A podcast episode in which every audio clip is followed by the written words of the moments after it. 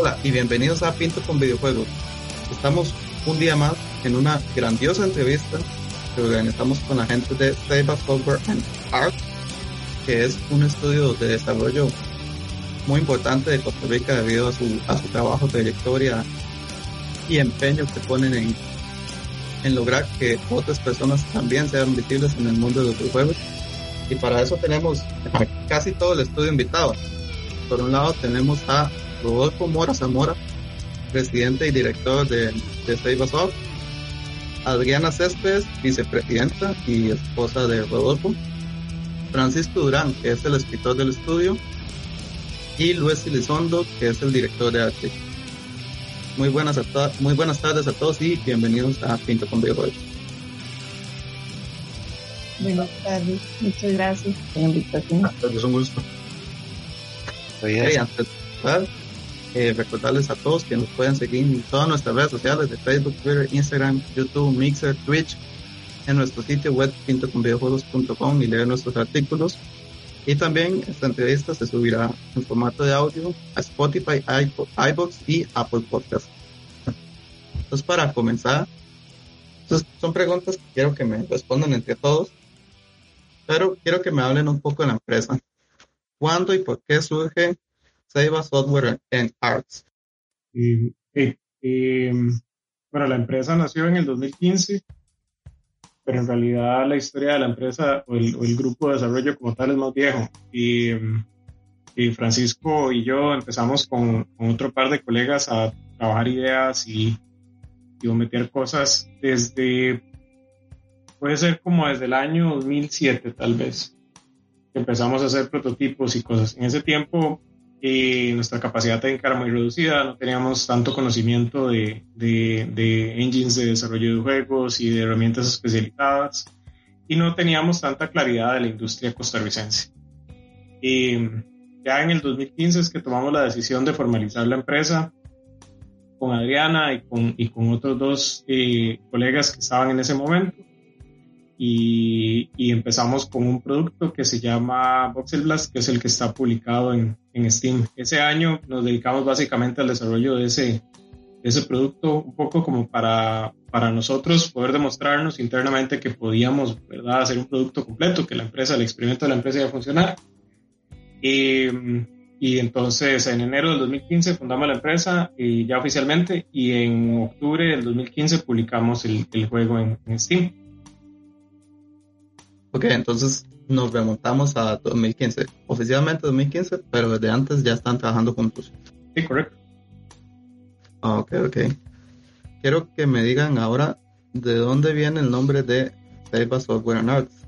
Um, ese nombre es, es, es, viejo, digamos, y um, desde mucho antes de nosotros eh, fundar la empresa, que habíamos empezado, como te digo, con algunos otros eh, colegas, estábamos peloteando diferentes eh, identidades para la empresa y siempre volvíamos eh, un poco hacia eh, una fascinación que tenemos por la cultura aborigen costarricense, en especial los biribiris, y a un mito que habla de que la ceiba es el árbol que, sostiene el cielo, ¿verdad? Que está, las gambas de la ceiba son tan gruesas porque la ceiba es un árbol muy alto y el árbol es tan alto que sostiene el cielo.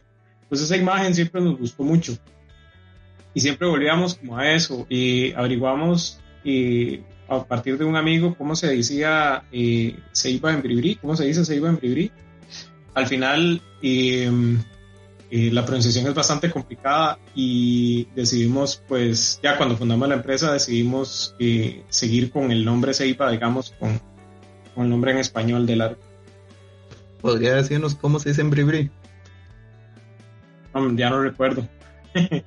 Lo tenía anotado, pero eh, digamos, en Bribri hay muchos eh, fonemas que son como guturales, ¿verdad? Que, o que son como clics de la lengua. Y la palabra ceiba, eh, me acuerdo que eran dos sílabas, ahorita no me acuerdo bien el, el no, me acuerdo del todo la pronunciación, pero me acuerdo que eran dos sílabas y que una de esas sílabas tenía un clic y nunca lo pudimos pronunciar, digamos, era, era este, una carnicería al lenguaje, la verdad. Ok, ok, ok. Eh, también, para seguir conociendo un poquito más de la empresa, quiero que nos hablen del catálogo de juegos que tienen y y así muy brevemente, porque luego vamos a profundizar del proyecto que tienen en progreso. Ok, eh, oficialmente el catálogo es muy fácil de hablar porque solo es un juego. extraoficialmente, o si no, o si, o si vemos más allá de lo que está publicado, y nosotros tenemos una metodología en la que siempre estamos prototipando cosas. Y, y entonces el, juego que tenemos publicado, que es como el, juego que completamos y que está en Steam y que, que ya, digamos, eh, lo pueden buscar y jugar, es un shooter en tres dimensiones, tiene eh, como una, un vibe ahí muy ochentero y, y tiene mucha inspiración de juegos como Descent, y mecánicamente se parece mucho a Ice Combat, y um, usa mucho como gráficas y muy abstractas, muy coloridas y música electrónica, qué sé yo, es, es, un, es un juego muy nostálgico, digamos. Y um, además de eso hemos trabajado otros prototipos y proyectitos y tenemos por ahí uno que nos gusta mucho y que posiblemente vamos a, a meterle más y más músculo más adelante cuando la empresa esté más madura. Que es un juego eh, que hicimos para un jam y, y, tiene, toma notas un poquito como de Rampage. Entonces uno juega con un titán griego que empieza a destruir una, una ciudad y conforme va destruyendo la ciudad se va haciendo gigante. Y ese nos gustó mucho como quedó el prototipo. y ahorita, digamos, es un, es un, es un caldo de bugs. Es, el, el, el, producto que hay es injugable, digamos, porque por lo, por lo, inestable que es. Pero el concepto de juego sí nos gusta mucho y yo creo que vamos a seguirle metiendo típico de una jam, entonces.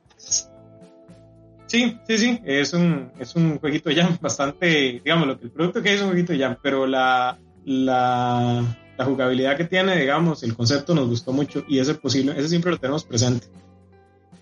Hubo otro que hicimos y sí, que era, y, era un juego de carreras y tal vez eh, Francisco nos puede contar un poco como las ideas que teníamos, porque queríamos hacer una narrativa muy interesante ese juego.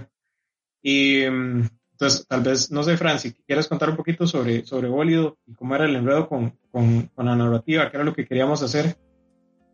Sí, este, el tema con Bólido era hacer algo más enfocado hacia la parte narrativa y artística del, del tema, ¿verdad? y nos surgió de una exploración de ver dos géneros que por lo general no se combinan demasiado, ¿verdad? Los juegos de narrativa al estilo de Walking Dead, este, o la saga de Telltale de Batman, y este, compararlo con, con lo que es este, los juegos de carreras, ¿verdad? Juegos de carreras, por lo general, inclusive los exponentes más interesantes de los juegos de carrera en cuanto a la parte narrativa son bastante flacos.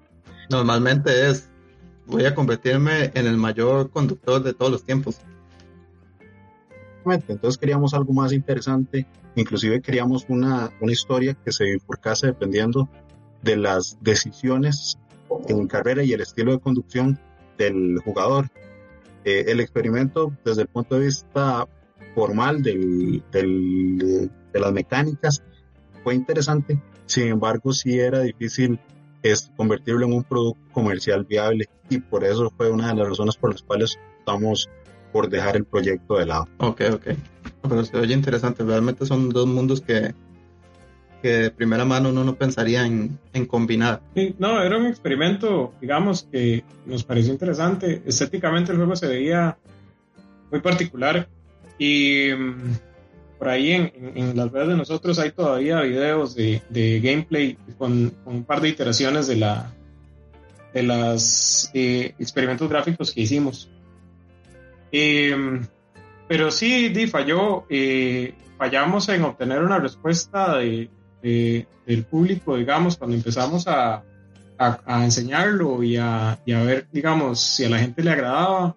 A nosotros, nosotros nos gustaba mucho el proyecto, pero, pero no logramos como esa, como esa reacción que estábamos buscando y como dice Francisco, era el momento de, de decir, bueno, este proyecto está muy cute, pero, pero eh, va a ser una bonita anécdota en el futuro. Sí,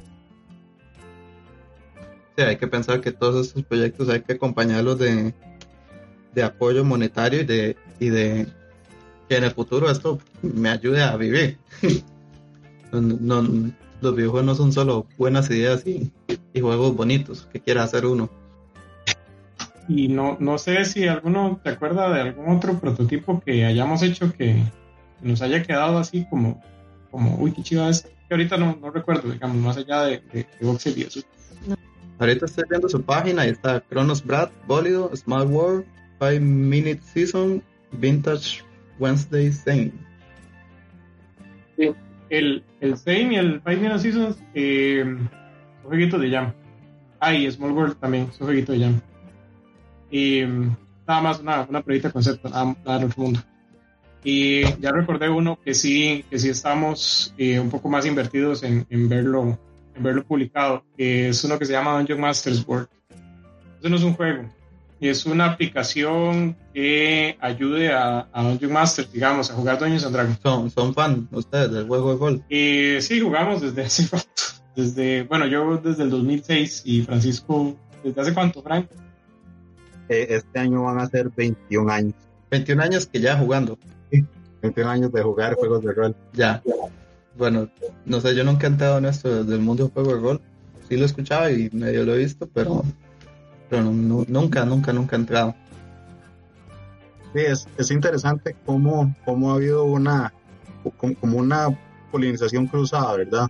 Como originalmente hay muchos jugadores de rol que encontraron en videojuegos de RPGs eh, como un canal de, de facilitar el, el, el, juego de, los RPGs y por otro lado, ahora actualmente hay muchos juegos de mundo abierto en línea que le han permitido a la gente la oportunidad de vivir experiencias de roleplay como a la inversa, ¿verdad? Es, es, interesante esa, esa parte y es, es, un fenómeno que se ha venido dando recientemente, digamos, suponiendo la historia de más de 40 años que tienen los juegos de rol y los pocos años que tiene, por ejemplo, GTA V, que es como el máximo exponente de, permitir y darle esa libertad a los jugadores. Exacto, exacto. Pero bueno, eh, volviendo un poco a la entrevista ahora, voy a preguntarles un poco sobre ustedes, porque me gustaría que, la gente los conociera un poco más. Quiero que me digan de dónde son, eh, cuáles son sus estudios, cómo hicieron para llegar a, Ceiba, por qué empezaron a desarrollar juegos y, tengo un par de preguntas difíciles, pero después de que me contesten esto, les hago estas preguntas difíciles. Pero háblenme un poco de ustedes, de, dónde son, qué estudiaron y, por qué están desarrollando juegos ahora. Eh, bueno, yo soy eh, científico en computación y desde que empecé la carrera de, computación, desde antes inclusive, cuando estaba en, en secundaria, eh, tenía la intención de ser desarrollador de videojuegos y de hecho antes incluso de entrar a computación hice el examen de técnico de diseño gráfico y me fue mal, lo pasé. Y me tiré a, compu y computación en realidad me gustó mucho. Y mm, en ese entonces, o sea, en el momento que yo entré a la carrera no tenía muy claro qué era lo que iba a encontrar. Pero al final me gustó mucho, digamos, me gustó mucho la disciplina, y tanto así que ahorita soy, soy profesor, digamos, de clases en, de, computación y lo disfruto muchísimo. Y, y, desde que estaba estudiando en la universidad busqué herramientas para aprender a desarrollar videojuegos. Entonces me acuerdo que por ahí el 2007 hice un motor en Java para un juego que sería como el precursor de Voxel Blast y estaba hecho todo desde cero. Y entonces ya desde, el principio yo tenía como esa intención, ¿verdad? De que en algún momento entrarle profesionalmente al asunto. Em, yo soy científica en computación también. Em, aparte de la empresa, trabajo en investigación em, en la UNED. otro de mis intereses es la docencia desde pequeña eh, yo pasaba mucho tiempo en la casa, entonces eh, de las los hobbies que tenía era ver tele y jugar juegos. De hecho, me acuerdo que yo jugaba muchos juegos en, en internet cuando la conexión era de 56K. Entonces, me acuerdo que mis papás nos daban una hora para jugar y esa hora había como que aprovecharla bien. Y también tenía un primo que le instalaba este juegos a la máquina, entonces ahí fue cuando yo comencé a eh, jugar este, juegos de Nintendo con simulador. Eh, de los juegos que más me gustan son los de simulación y tal vez por eso es que Sud eh, es un juego de simulación y de estrategia porque muchos de los juegos que yo jugué en la infancia eran de esa temática. Y creo que coincido con, el resto de miembros que una de las cosas que nos gusta es hacer como juegos diferentes, eh, ideas nuevas, eh, inventar algo que tal vez no es como muy cliché, pero eh, tiene como, como su aspecto novedoso en alguna manera, ya sea en mecánica, en historia, en algo. Entonces, eh, como experimentar con eso, eh, eso también me gusta bastante. Ok, que se distingan, digamos. ¿Y los demás? Ok, este, bueno, yo eh, soy de acá, Coronado, ahí nomás de casi todo mundo, a tiro de piedra del centro de San José, ¿verdad? Este, y desde pequeño, desde pucha, probablemente los cinco años, más allá de los juegos de rol ya con dados y todo el asunto, eh, la cuestión de contar historias y, construir historias como otra era algo que hacíamos, un ejercicio familiar, ¿verdad? Eh, seguir un cuento y, que otra persona continuara la narración. Este, siempre mi familia era muy eh, el tema de fantasía, películas como Laberinto, este, películas de Indiana Jones, el tema de ciencia ficción, y fue algo que siempre estuvo ahí ese interés de fondo. Eh, en Costa Rica claramente no hay una escuela que se dedique a la escritura creativa, ¿verdad? No hay, no hay un lugar donde usted vaya a estudiar para ser escritor acá en el país. Este, entonces, en realidad, lo que yo estudié fue ingresar a la Universidad de Costa Rica eh, con Rodolfo. Entonces, entramos a Ciencias de la Computación e Informática yo eventualmente me pasé a la carrera de geografía donde estudié, eh, pero claramente ninguna de las dos cosas son en realidad formación para ser escritor. Eh, el deseo de escribir nació más bien, ¿verdad? Este interés en la narrativa y de leer muchísimo y muchísimo.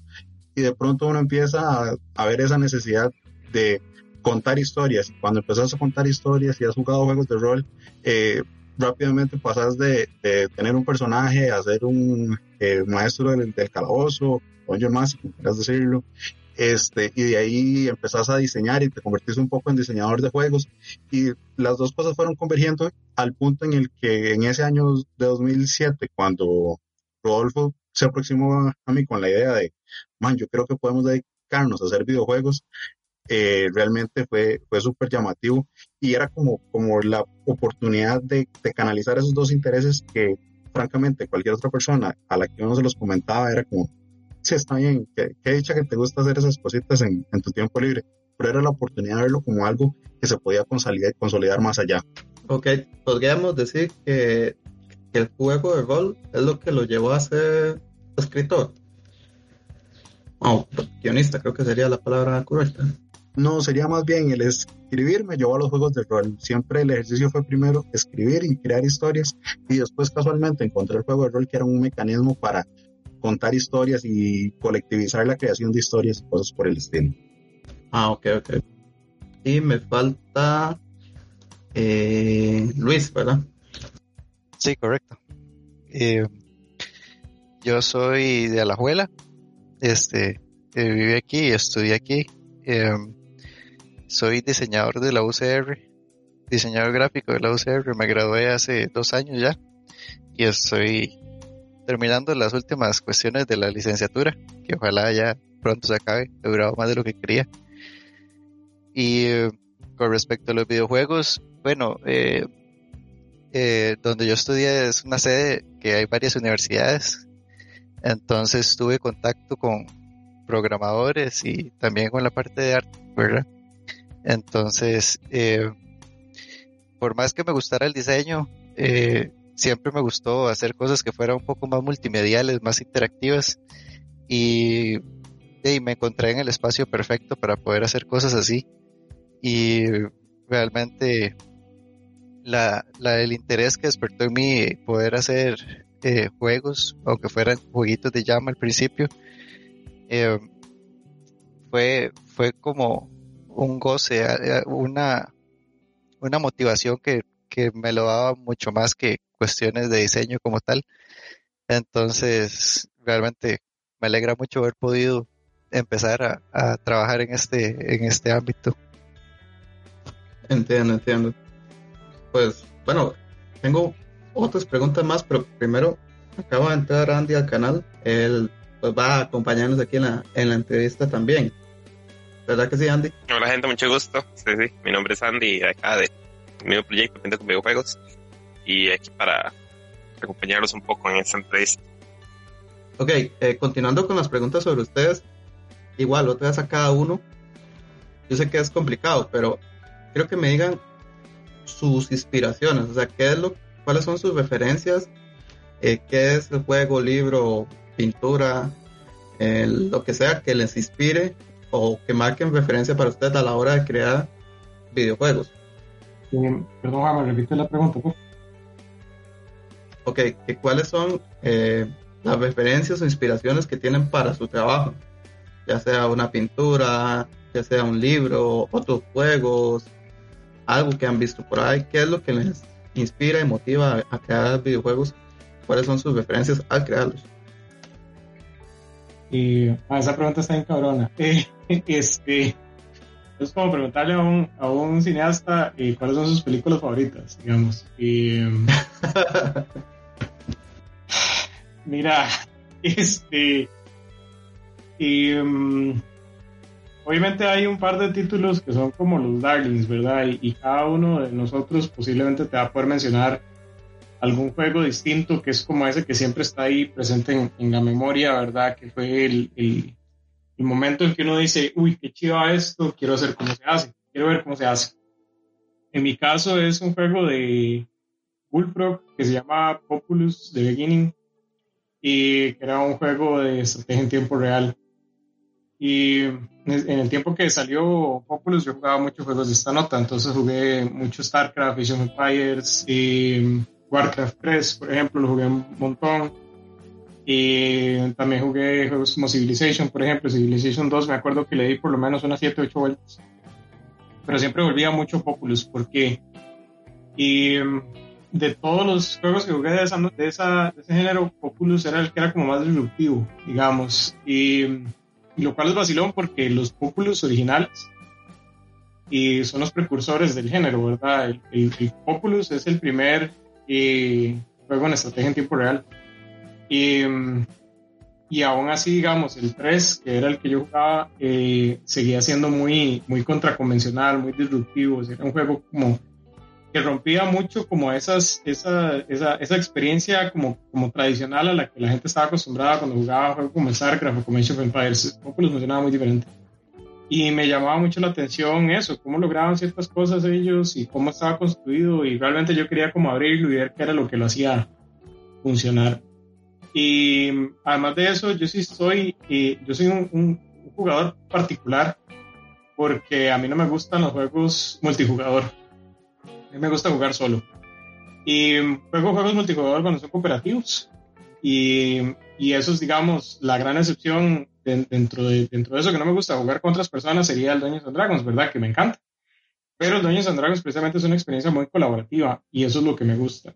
Y a mí eso de meterme en red y, y, jugar, competir contra otra gente, nunca me gustó. Nunca me ha gustado y a la fecha, digamos, si yo tengo un juego que es competitivo, lo juego 10 minutos, 20 minutos y lo dejo de jugar. Ya me he acostumbrado a nada más no gastar plata en eso, pero sé que no, no lo voy a sacar provecho me gustan mucho las experiencias narrativas y, y me gusta muchísimo la, la, la, experiencia de fantasía, ¿verdad? Esta noción de, y, del juego de roles, donde tengo un personaje que tiene una aventura épica y, y, y que de alguna manera lo representa a uno, ¿verdad? Que es como un avatar de lo que uno está haciendo. Así como para no extenderme mucho. ok, ok. Eh, Adriana.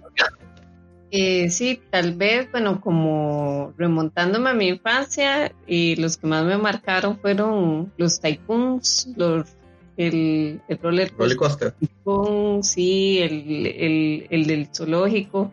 eh, y pues yo pasaba horas en eso.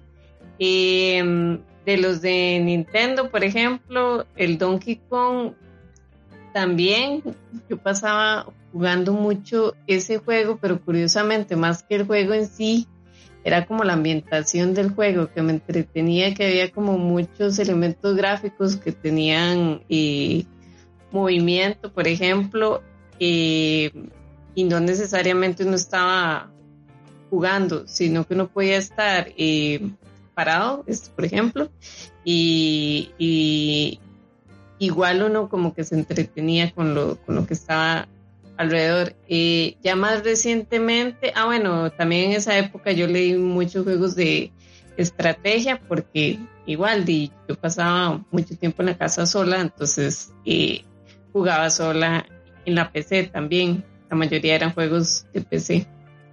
Y ya más recientemente eh, me llamaron, me llaman mucho la atención lo que son este, las novelas eh, gráficas y los juegos de tipo este, point and click. Esos también me llaman este, mucho la, la, la atención. Y respecto a inspiraciones para hacer juegos, yo creo que, al menos en el caso mío, es como que se me viene la idea a la cabeza primero y después como que después como que complemento tal vez al hablar con, con, este, con mis compañeros ya como la temática, por ejemplo. Hace un tiempo nosotros este, teníamos eh, un perrito que ya este, falleció y, y en ese tiempo nosotros siempre tuvimos la idea de hacer un juego de él, digamos.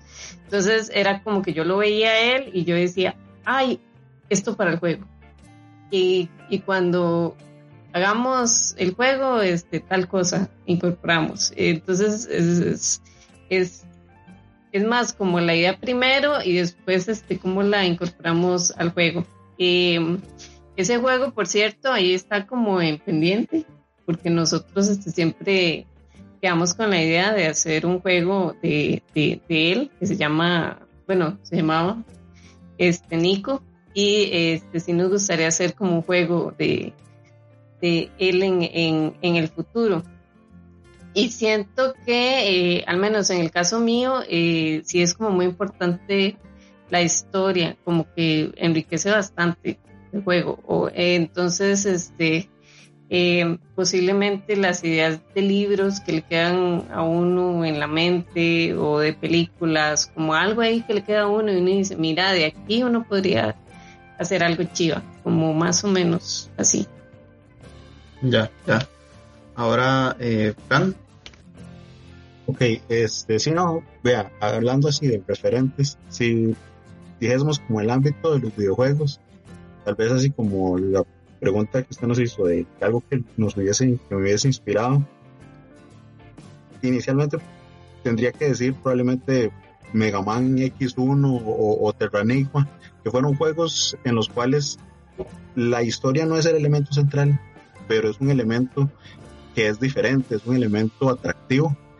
Y que entonces me dijeron como, ok, uno puede contar historias interesantes desde el videojuego, ya después podemos hablar de cosas como Metal Gear Solid 1 o inclusive la disrupción del asunto del 2 y pensando en algo como que uno diga, man, ese es el referente que yo tengo artístico para lo que hago, yo me atrevería a poner como ejemplo Hermanos Karamazov, ¿verdad? Es, es un libro ruso no tiene absolutamente nada que ver con ninguna historia de, de, de, videojuegos y tampoco tiene mayor cosa que ver con, con historias más fantasiosas o similar.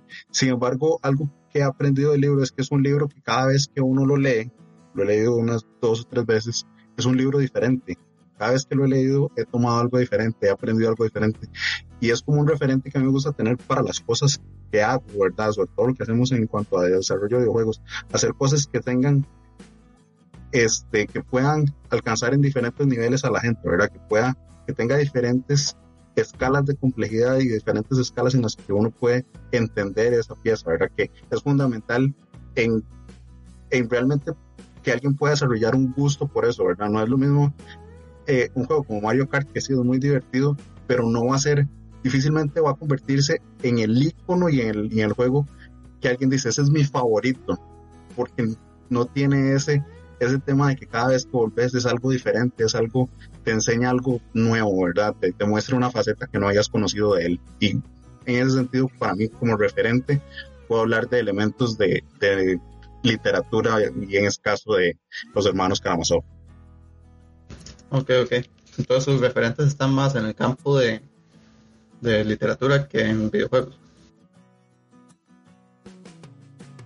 Sí, es la potencialidad que existe en los videojuegos, ¿verdad? Los videojuegos, a diferencia de los libros, son un medio interactivo y entonces tienen la potencialidad de ofrecer algo en la historia que, que, que no te ofrecen los libros, ¿verdad? Y por eso son más interesantes que solo escribir libros, porque podríamos solo escribir libros o solo escribir películas, pero los juegos dan una oportunidad más, es, es, es, es un referente de, de, poder hacer algo más grande, que también es el tema de los juegos de rol, ¿verdad? No es solamente contar una historia, sino es la participación que una persona puede tener en una historia, porque contar una historia interesante en un videojuego está bien, pero permitir que la persona construya una historia interesante en un juego es todavía más gratificante.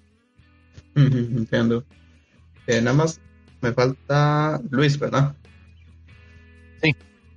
Eh, vamos a ver. Eh, yo eh, he tenido, tuve experiencias con mucho con juegos de acción. Me gustaban mucho varios que probé, más que todo en, en el PlayStation, que era lo que yo tenía en el 2 y el 3. pero bueno, no sé, hubo un juego que, que, más que todo fue como el que me volteó la cabeza, eh, le dio vuelta como a mi mundo, ¿verdad? Que fue cuando jugué Journey, que fue una experiencia completamente diferente a lo que había probado en otros juegos, como uh -huh. más como de acción, o cosas más, más intensas, y eso fue como, como un frenazo.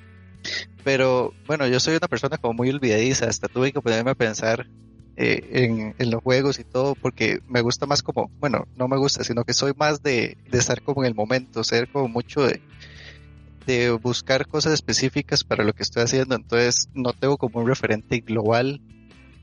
Eh, lo que sí, nunca se va a olvidar y es lo que siempre tengo en mente y lo que más eh, me encanta de trabajar en estos juegos es que yo tengo un grupo de amigos y compañeros que somos bastante activos tanto en juegos de videojuegos como juegos de mesa. Solíamos reunirnos mucho a jugar ahora con todo esto el virus y no hemos podido y, y, lo sufrimos. Pero lo que más me mueve a mí en, en cuestiones de inspiración en, en, trabajar para juegos es eh, la experiencia única que es, que es el tiempo de jugar. Es, es como un espacio totalmente diferente que, que no se compara con otras cosas. Entonces, para mí más que todo es eso, ese, esa experiencia de estar jugando algo y que ojalá el juego nos sorprenda. Es la real inspiración para, para trabajar para mí.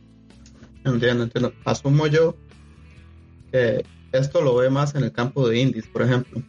Lo, lo digo por, por cualquier tipo de juego, de juegos, desde juegos de mesa o lo que sea, simplemente el tiempo como jugar es un tiempo diferente a cualquier otro. Entonces, no tanto por ser indies, sino simplemente por, por estar en un estado diferente, donde no me preocupo por otras cosas, solo por jugar. Ya, ya, entiendo. Este, Rodolfo, estoy viendo Populus, que no lo conocía de nada, nunca lo había escuchado. Y aparte de que es muy feo, lo que me parece increíble es que cuando los bichitos caminan más de una vez por el mismo lugar, dejan un trillo, que, que eso no lo he visto en ningún lado. Estoy... Vamos a tener un problema. ya, ya, ya el año de qué es ese juego, man. No, no, o sea, hasta, hasta ahora lo conozco. Puse un video para ver qué. Estás, ¿Cuál estás viendo? El, el The Beginning, del 98, sí. dice.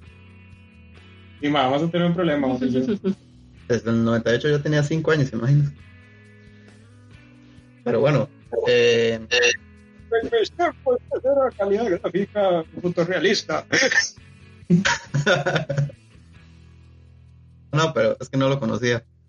Pero bueno, eh, ahora tengo varias, varias preguntas como para cada uno.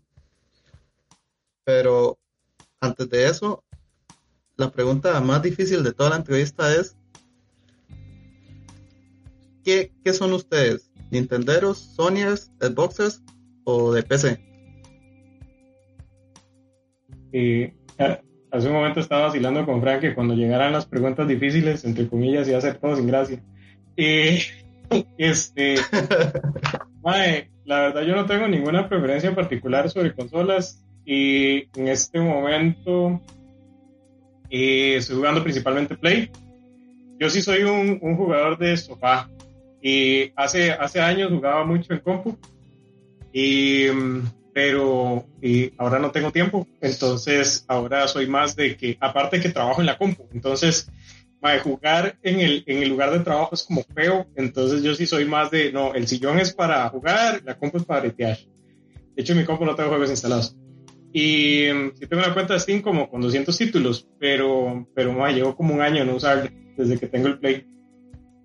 Y, ma, y he jugado varas de Nintendo, he jugado varas de, de PlayStation, yo tuve un, un, PS1, bueno, un PSX, y he jugado un montón de juegos de compu, y ahorita es que estoy y, volviendo a Sony, estoy, estoy jugando juegos de, de, de, PlayStation, que sí tengo como mucho indie, qué sé yo, y nunca he jugado nada en Xbox, es como tal vez la única y consola de la que no he probado un título exclusivo, pero pero porque nunca he tenido Xbox y porque en general mis amigos, la mayoría, solo tengo uno que tiene Xbox y los títulos que juegan no son exclusivos. Entonces, y el MAE tiene el Xbox y juega otras varas, o varas que yo puedo jugar en compu, entonces tampoco ha sido como, como una consola con la que he tenido contacto. Pero sí, no, un poquito de todo. Ok, los demás. Eh, yo tampoco tengo así como preferidos. Creo que el Play, porque es la que tenemos. Eh, y PC, solo que me pasa lo mismo, que ahora uno usa más la PC para trabajar, entonces, este, como que la asocia con trabajo. Entonces creo que sería el Play, pero sería por ese motivo. Eh, igual, es, no, sí, yo creo que Play y PC. Ah, no, todo el Play, de, de, hecho ahí lo tenemos todavía en Wii. Sí, pero casi no. Ya no lo hemos vuelto a usar. El Play sí lo desplazó, creo, un poquito. Más que todo por los títulos de los juegos que, que compramos, que y pues son para Play, entonces por eso fue que quedó un poquito desplazado el Wii. Sin embargo, este, en fiestas o así, sí lo usábamos bastante por los juegos que teníamos. Pero igual no fue como que no lo usamos, el Wii le sacamos tanto provecho que, que nos cagamos en dos controles. como todos, yo creo que todos el Wii lo usamos un montón. Y como podía tirar un control por ahí de vez en cuando. Yo voy a decir Nintendo porque a mí me gusta patear el hormiguero. ok, entonces Nintendo. Bueno, aquí somos gente con videojuegos tratamos de que no, pero es que somos muy nintenderos, pero pero pues cuando decimos que somos nintenderos, tengo que inventarme yo algo de Sony o algo así, porque si no, se nota mucho. Ok, falta yo. Yo nací en el 86, este, así que yo tengo derecho a ser nintendero y odiar todo lo demás. Además, sí, es, es, lo natural. se llamaba Ok.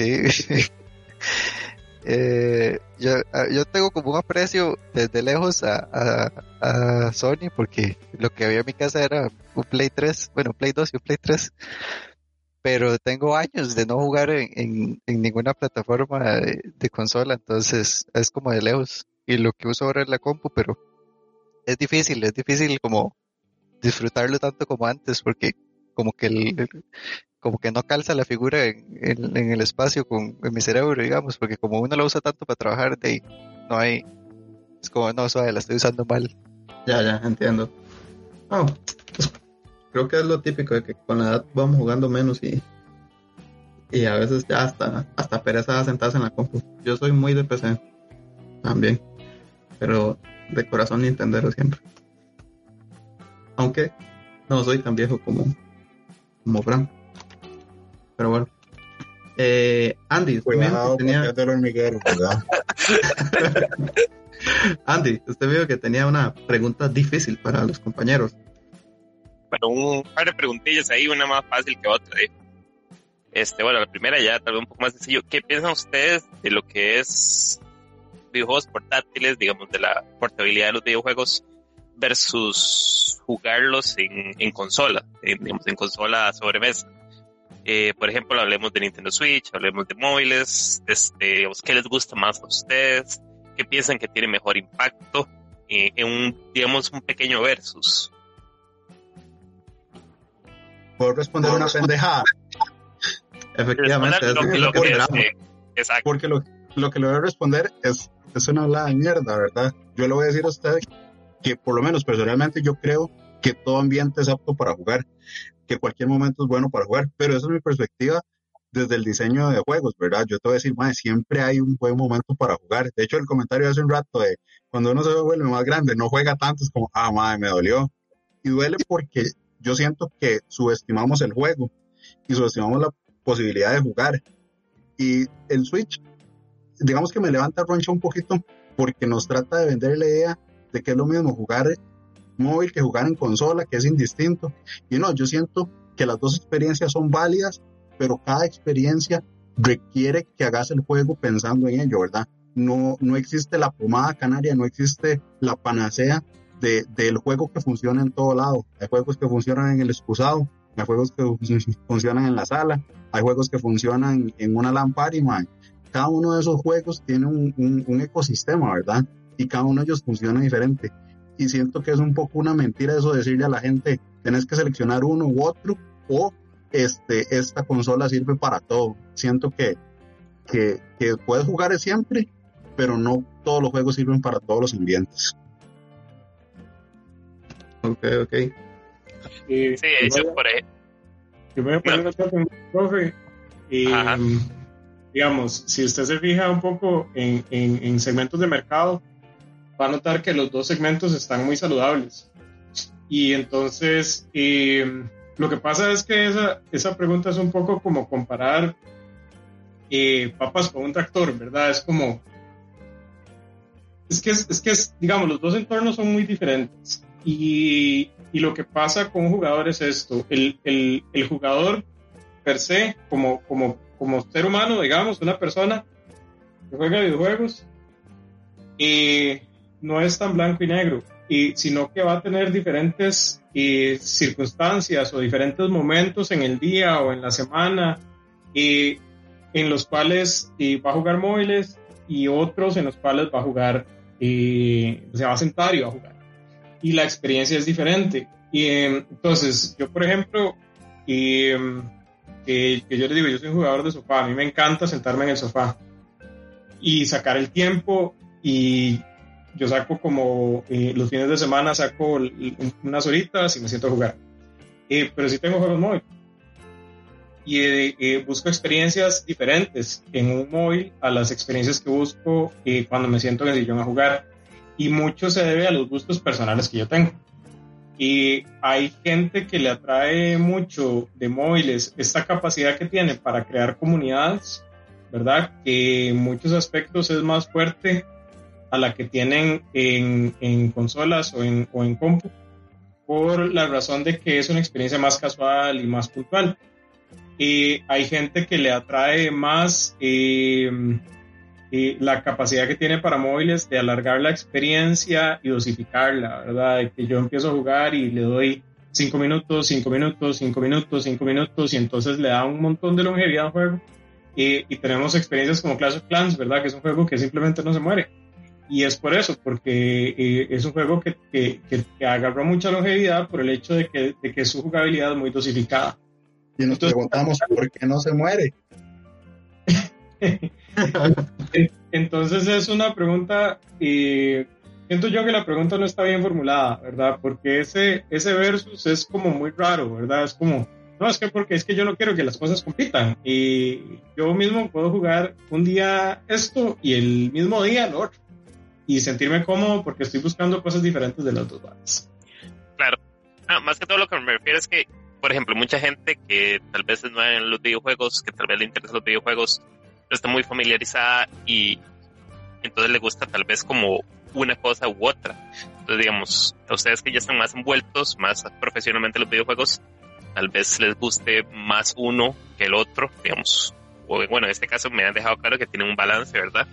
Eh, pero hay gente igual que les gusta más, como el, el, mobile gaming, digamos, eh, no solo incluyo móviles, también incluyo cosas portátiles como la del compañero la Nintendo Switch u otras, qué sé yo, hablemos del PSP, el PC Vita, Nintendo 3DS, Nintendo DS, porque es una experiencia diferente a consolas caseras, digamos, consolas de sobremesa, que ya esas van una experiencia muy, muy dedicada, digamos, a estar sentado en el sillón, ver el tele, versus agarrar la consola, llevármela, estar en la casa de mi abuela con la consola, estar jugando, etcétera. Entonces, más o menos por ahí va la cuestión.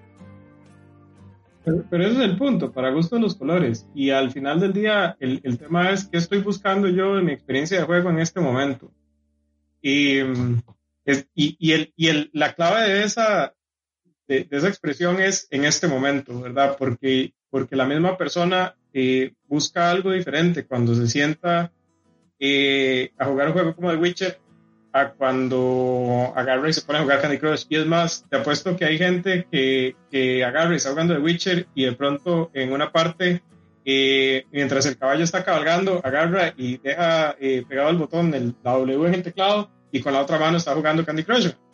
Y, y te apuesto que hay alguien que hace eso porque lo que buscamos del tipo de experiencias eh, cambia un poco y hay, hay una variedad enorme. Digamos, algo que justamente hoy en la mañana estaba hablando con estudiantes sobre eso, de que al puro principio cuando celulares empezó a, a, cuando salieron teléfonos inteligentes y empezaron a salir juegos en teléfonos inteligentes, pensábamos que se iban a comportar igual que los ángeles, ¿verdad? Como el, como el Game Boy o el, o el Vita y, y, más bien cuando, cuando ya empezó a crecer el mercado de, smartphones, eh, se convirtió en un cuarto en un cuarto mercado dentro del espectro de lo que son videojuegos.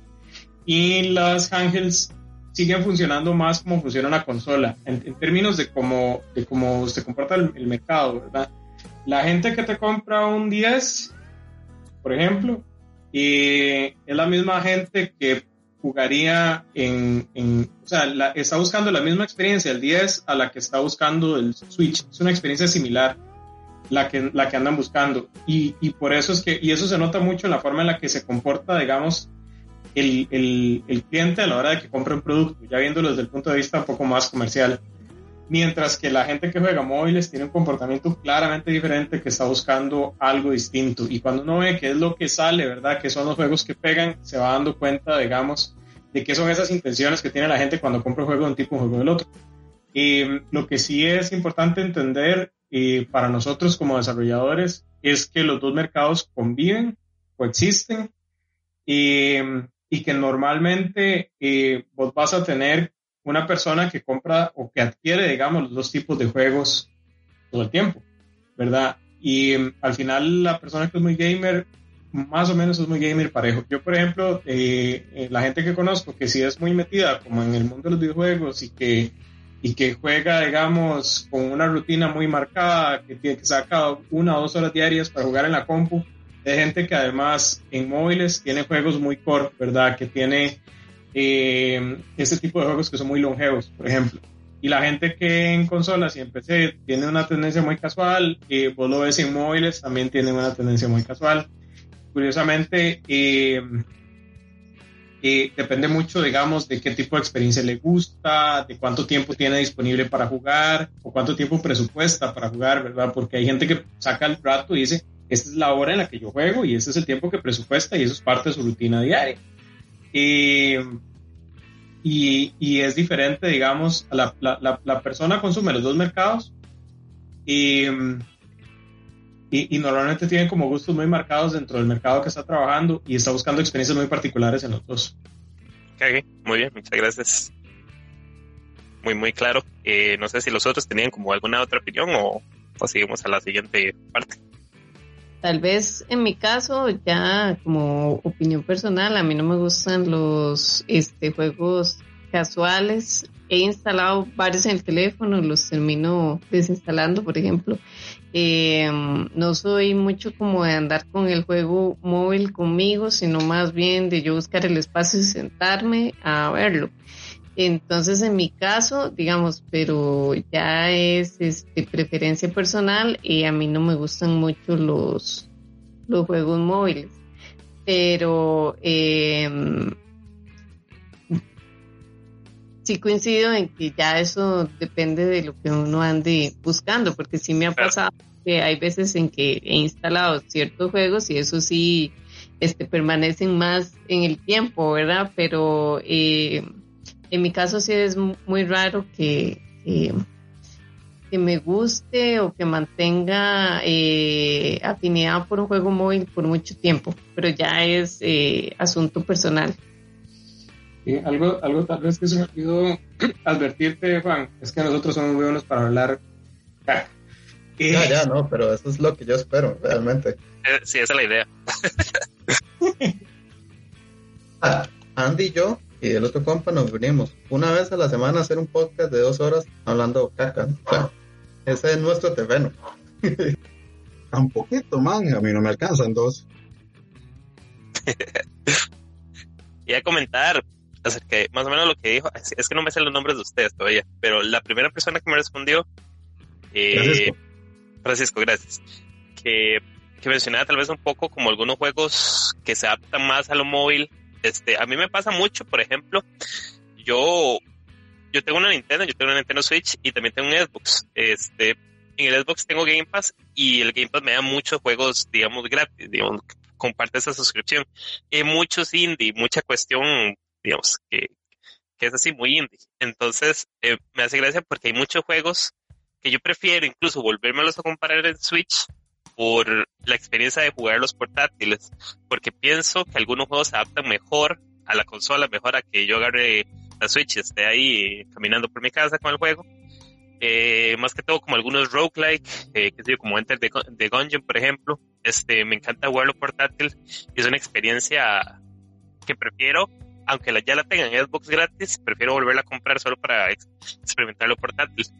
No sé, digamos, con, con esta cuestión de la Nintendo Switch, que es una híbrida, no sé si a ustedes les pasa algo similar, hay algún juego que, que tengan la oportunidad tal vez de jugarlo en, su PC, eh, pero prefieren jugarlo, qué sé yo, en su celular o en, su, en su Switch, en el caso que tuvieran. Este, tal vez más, más relacionado a la pregunta pasada, pero de, una manera más específica. No sé si hay algún juego, ese juego que ustedes prefieran jugar de manera portátil. Ok, yo sí tengo dos ejemplos, de hecho, tengo ejemplos en los dos casos. Este, eh, yo compré The Binding of Isaac, ¿verdad? estaba hablando de los, de los roguelites. Eh, y lo llegué a Dios de Platino, toda la carajada, los 110%, cuánta estupidez sale, cuánta nueva expansión sale, Afterbirth, todas, todas, todo, todo, el, más sincero masoquismo y deseo de ver a ese pequeño niño nuevo eh, enfrentándose a Satanás. Pero man, cuando salió en el 3DS yo tuve que comprarlo para el 3DS y con todo y ciertas cosas que no funcionan también me encanta en el 3DS. Por otra parte, en algún momento había comprado un Monster Hunter y man, no hay forma de que alguien me convenza en este mundo de que Monster Hunter es un juego para jugar móvil. Es un juego que, que requiere tantas cosas, que requiere tanta crafting y tantas cosas que simplemente las veces que lo he tenido la oportunidad de jugarlo en una consola es como, sí, este juego es, es ideal para este otro ambiente. Lo hice por el War y por el Generations. Sí, exactamente. Y, es que la cuestión de, la cuestión de 3 es complicada porque desde, desde digamos, salió el 3, salió el, el 4 y el Generations, todo igual para, para DS. Y fue, una cuestión vacilona porque Monster Hunter nació como así, como de consola sobremesa, pasó a ser un videojuego de consolas móviles y volvió a sobremesa. Entonces, es, es, Monster Hunter es una historia vacilona. Yo en lo personal disfruté ambos casos un montón, digamos, yo Monster Hunter es un, videojuego que he seguido desde el principio, desde la PlayStation 2 y, y nunca me he cansado, pero sí, sí concuerdo que se juega mejor, se siente tal vez mejor en, en sobremesa, porque es que en portátil, es un juegazo en portátil. Eh, yo lo jugué en PSP y en DS, pero a veces los controles son un poco complicados. Me acuerdo del PSP que tenía que hacer una maniobra con las manos increíble para poder, para poder jugarlo, por lo mismo. Este, pero sí, sí, comprendo, comprendo totalmente su comentario. Sí, el, Monster Hunter sufre el síndrome de la garra, ¿verdad? Vos no estás, no usas las manos, tienes que tener una garra, para poder jugarlo. Sí, sí, sí, usted me entiende totalmente. Sí, sí, la garra, la famosa garra de Monster Hunter. Ok. Eh, Andy, teníamos otra pregunta complicada, ¿verdad? Sí. Eh, eh, bueno, todos sabemos, digamos, que el impacto que ha tenido estas sesiones del COVID-19 el COVID-19 es, es complicada para, para muchas compañías. Muchas compañías han visto sus proyectos atrasados. Mucha gente no se adapta al trabajo desde la casa. Este, entonces, hemos visto como cualquier eh, industria se ha, visto, ha visto afectada. En los videojuegos no es la excepción. Hemos visto grandes compañías, pequeñas compañías con afectaciones. Y la pregunta ya por ahí como para ustedes, en cuanto a sus proyectos, este, como Cifra Software, digamos, han visto problemas de desarrollo, han visto atrasos, han visto tal vez fechas que consideraban que se van a, se van a extender, tal vez no se van a cumplir, o en general, ¿cómo les ha afectado esta situación a ustedes? Em, el flujo de trabajo no se ha visto afectado porque ya nosotros eh, trabajamos desde la casa, nosotros no tenemos oficina.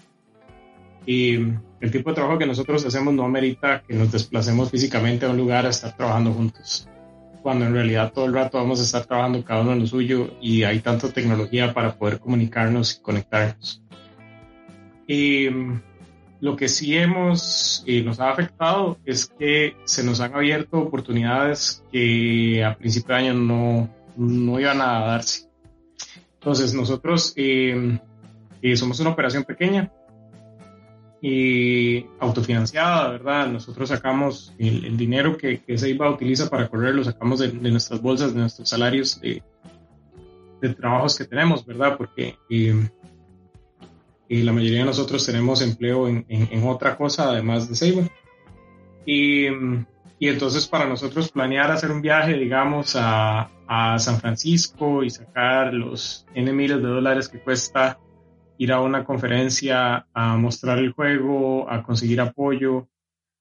Eh, es un reto muy grande y, nos ha costado mucho eh, meternos a esa parte del, del, proceso.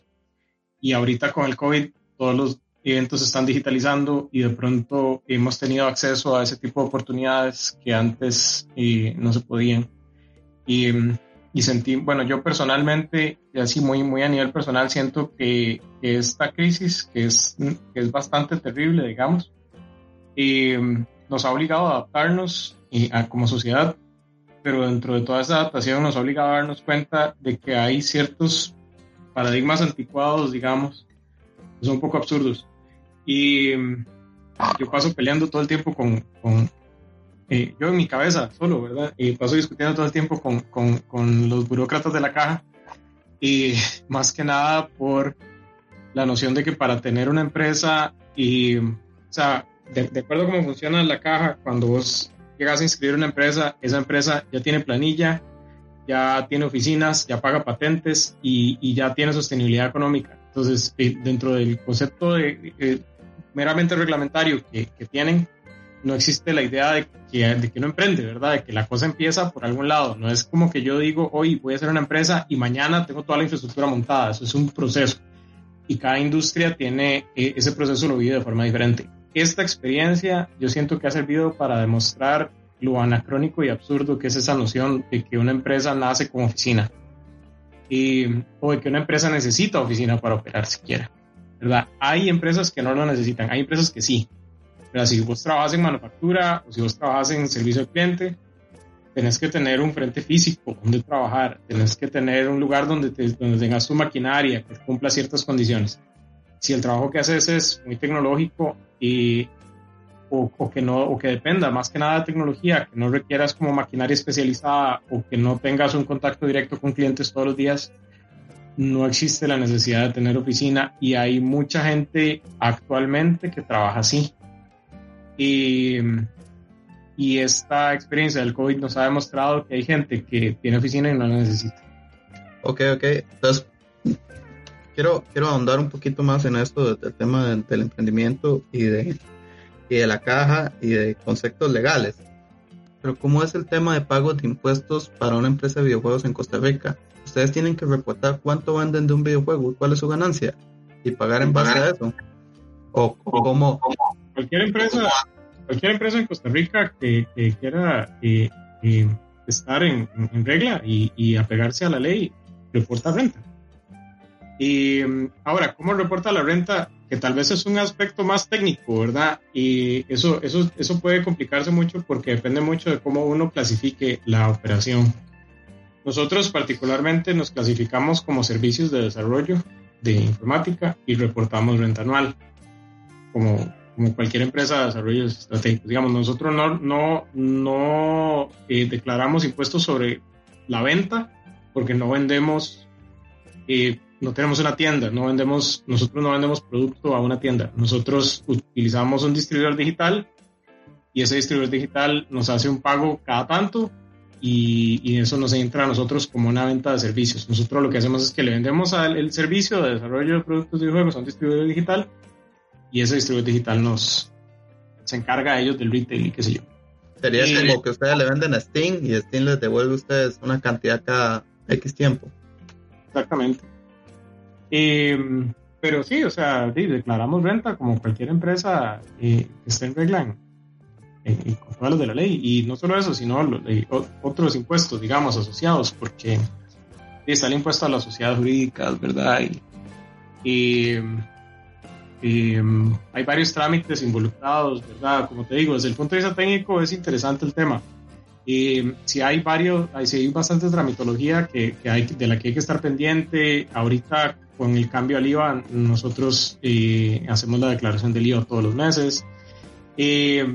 Lo que sí es cierto es que, como te digo, somos una operación muy pequeña y nosotros vendemos muy poquito. Entonces, eh, por ejemplo, eh, nosotros llevamos, creo que son dos años consecutivos que estamos declarando renta cero, porque no hemos vendido nada. ¿Verdad? El juego que vendimos originalmente vendió un poquito. Eso se declaró y como nosotros tenemos nuestros empleos y de ahí financiamos la empresa y nosotros nos dedicamos a, a propiedad intelectual, tenemos ciclos de desarrollo largos y en ese tiempo no estamos vendiendo. Y uh-huh. entonces, pero, pero igual se hace la declaración de renta como cualquier otra empresa. Y es, es bastante normal, de hecho no es, no es nada, digamos, como extraordinario, es, es bastante aburrido, digamos. Eh, sí, aparte, aparte de lo, de lo mundano que es, la mayor complejidad desde el punto de vista contable de tratar de hacer que un contador entienda cómo funciona este asunto, ¿verdad? Pero una vez que, que, que, que el asunto contable de, de que lo que dijo Rodolfo, ¿verdad? De cómo declaramos, eso está resuelto, no hay como mayor, este, no hay, no hay un elemento que uno diga, oh, man, qué interesante, qué, qué, qué, qué, qué diferente. Y desde el punto de vista de tributación, este, iniciativas como una empresa de desarrollo de videojuegos es algo que probablemente yo siento que allá en, en Hacienda nadie entiende ni se imagina que funciona y, debe, es como un elefante blanco, ¿verdad? Es algo que ellos no se escapa a la comprensión de ellos en general. No, no todos los días se llegan a escribir eh, desarrollos de videojuegos a Hacienda. Igual yo creo que desde el punto de vista de Hacienda tampoco importa mucho. O sea, ellos lo que, lo que necesitan saber es que eh, usted sea eh, transparente con, con sus ingresos que tenga claro eh, la categoría en la que está. Y hay categorías, como te digo, nosotros estamos en una categoría que es la que más se apega a lo que nosotros hacemos.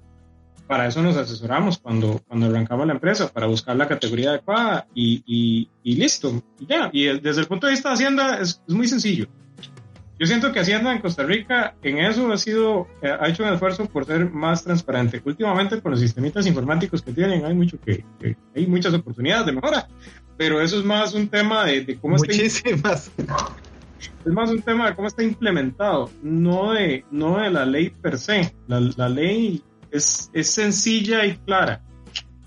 El problema es cuando sale un sistema de, facturación que es eh, que, no cumple ningún principio de usabilidad, pero eso no tiene nada que ver con la ley que, que, soporta el sistema por debajo. Eso, eso con lo que tiene más que ver es con que el sistema pues, pues puede mejorar mucho. Y, en realidad nosotros con Hacienda no hemos tenido en ningún momento ninguna inquietud mm, extraordinaria, o sea, eh, hemos, hemos obtenido un buen asesoramiento y estamos tranquilos. Y mm, sí, como te digo, es un tema muy aburrido, o sea, no es nada extraordinario, es una empresa como cualquier otra. no, no, lo pregunto porque pensé que tal vez hago yo, ok, esta gente vende videojuegos suyos, yo asumo que en Steam usted puede escoger los países en los que vende, pero asumo yo que pondrán la mayoría y, y tal vez, no sé, pagan un impuesto en Estados Unidos, pagan un impuesto allá en otro lado. Sí, pero es que, es que, digamos, lo que hay que entender es esto. No somos nosotros los que vendemos en Estados Unidos, es Steam.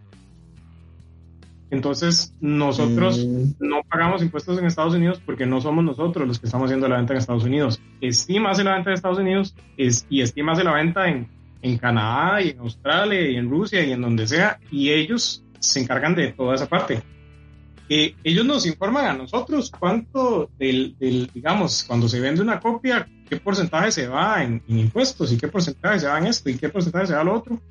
Y hay unos formularios que llenar, y, pero, pero ellos se encargan de todo. Y cuando el dinero entra a Costa Rica, cuando ya se importa el, el, dinero, eh, ya, ya no es un trato con alguien de Estados Unidos, o sea, ya, ya no es un trato con el cliente que compra el juego, sino que nosotros, nuestro socio comercial es Steam.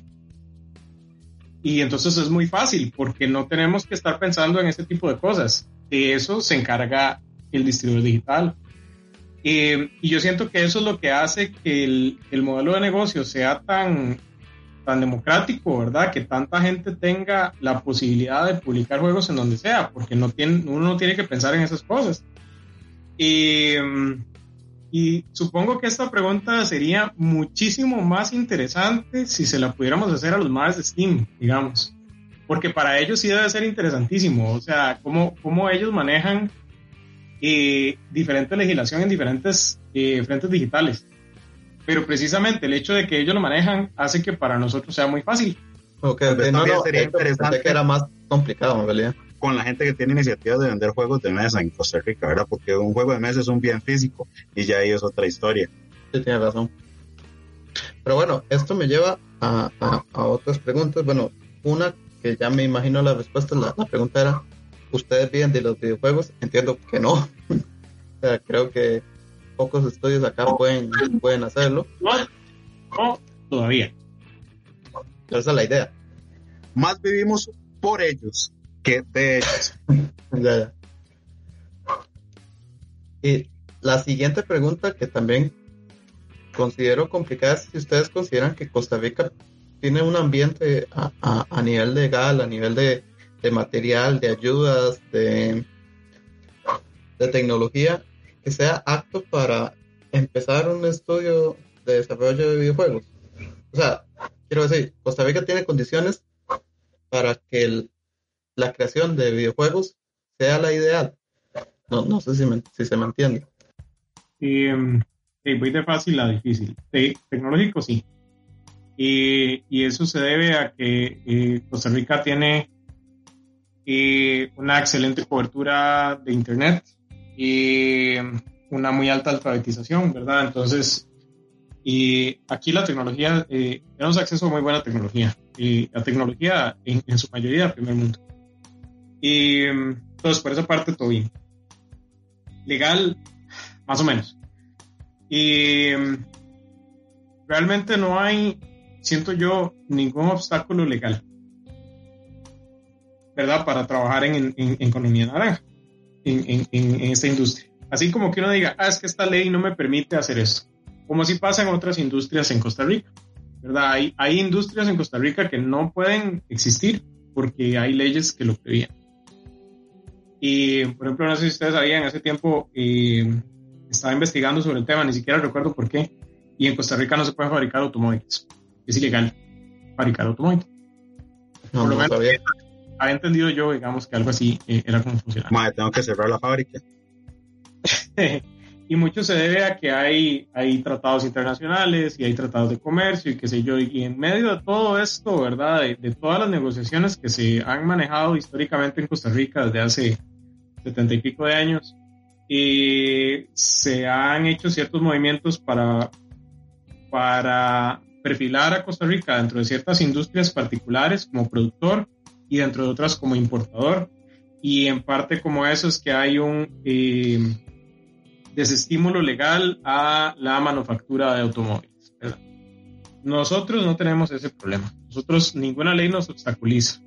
Eso, eh, eh, en eso nosotros tenemos completa libertad. Apoyo falta. Y, y eso es algo que, yo personalmente he estado intentando dentro de los recursos muy limitados que, que, tengo, he estado intentando eh, trabajar. he estado intentando pues asociarme, agremiarme, o trabajar como con el gremio, con el resto de gente que está en Costa Rica y, y hacer lo posible porque haya más apoyo. Yo personalmente no he tenido un impacto y muy particular. Hay, hay colegas que han sido mucho más instrumentales en, en, en, en hacer que esta industria se note, y que tenga eh, esa visibilidad y ese apoyo. Yo llegué muy tarde, digamos, a esa discusión, eh, pero ahí, ahí estoy tratando de hacer lo que, lo que esté dentro de mis capacidades para mejorar un poco la, la escena. pero no, no, podemos desmerecer el trabajo que está hecho con la COVID y con el y todo esto. En realidad, usted dice eso, pero eh, en, en, en la COVID y en el CIDER, lo que yo he preguntado, el que sabe es Rodolfo Mora y es el que, el que mantiene todo esto y, mantiene unido a, toda esa pequeña industria que, hay ahí. Entonces, no podemos desmerecer su trabajo. Yo no, yo no diría eso. Es, eh, si es algo, digamos, que este, Luis y yo y otros compañeros fundamos, y, y es algo de lo que sí me, me, me, jacto, digamos, y digo, como si ese es mi bebé, eh, la exposición heredada en realidad la Expo no fue iniciativa mía, fue iniciativa de, de dos colegas, eh, Pablo Monge y, de, y después, eh, pues, después de José Pablo lo estuvo trabajando durante mucho tiempo. El que más músculo le metió a, a, a eso fue Juan Pablo Navarro. Ahorita le estoy, estoy tratando yo de que, de que se mantenga viva, ¿verdad? Y la he logrado hacer dos veces. Ya, ya la expo, ya hicimos el trabajo de cambio de marca, antes se llamaba diferente. Y, obviamente yo tengo pues, toda la intención de que la vara sea exitosa y desde ya estoy, estoy conversando con colegas para ver qué vamos a hacer este año. Y, porque sí me interesa mucho, pero no fue iniciativa mía. Y en eso este, José Pablo y Juan Pablo tienen muchísimo crédito y Juan Pablo llegó a una, a una población a la que yo no he podido llegar. Y Juan Pablo tuvo un, un, éxito que yo no he podido replicar todavía. Y bueno, y también en ese aspecto mencionar el, el trabajo que hace la UNED, ¿verdad? Para el apoyo, por ejemplo, de la Expo y la Game ¿verdad? Este, pero, pero como te digo, yo dentro de mis capacidades estoy haciendo lo que, lo que se puede. Algo que yo he comentado mucho con, con los colegas es que hay algunos esfuerzos eh, públicos yo personalmente siento que son esfuerzos muy loables, pero que están mal dirigidos, ¿verdad? Que, y que me da mucha lástima. ¿Por qué? Porque no es yo decir como que el esfuerzo no está, ¿verdad? Eso sería injusto. El, hay esfuerzo y hay gente que está trabajando y hay gente en el sector público que está trabajando por visibilizar las industrias dentro de las cuales está la nuestra. El problema es que no hemos logrado establecer el diálogo adecuado para que esos esfuerzos sean eh, óptimos, para maximizarlos. Y eso es un tema muy particular que en este año estamos trabajando mucho, ¿verdad? Que, dentro de la SODEF estamos buscando los canales para crear ese diálogo y para que esos esfuerzos se maximicen, porque es una pena que se hagan y se desperdicien hasta cierto punto eh, y en parte nosotros también eh, no habíamos tenido como industria eh, una voz tan clara, ¿verdad? De agarrar y decir, mira, es que lo que ocupamos es esto y esto y esto.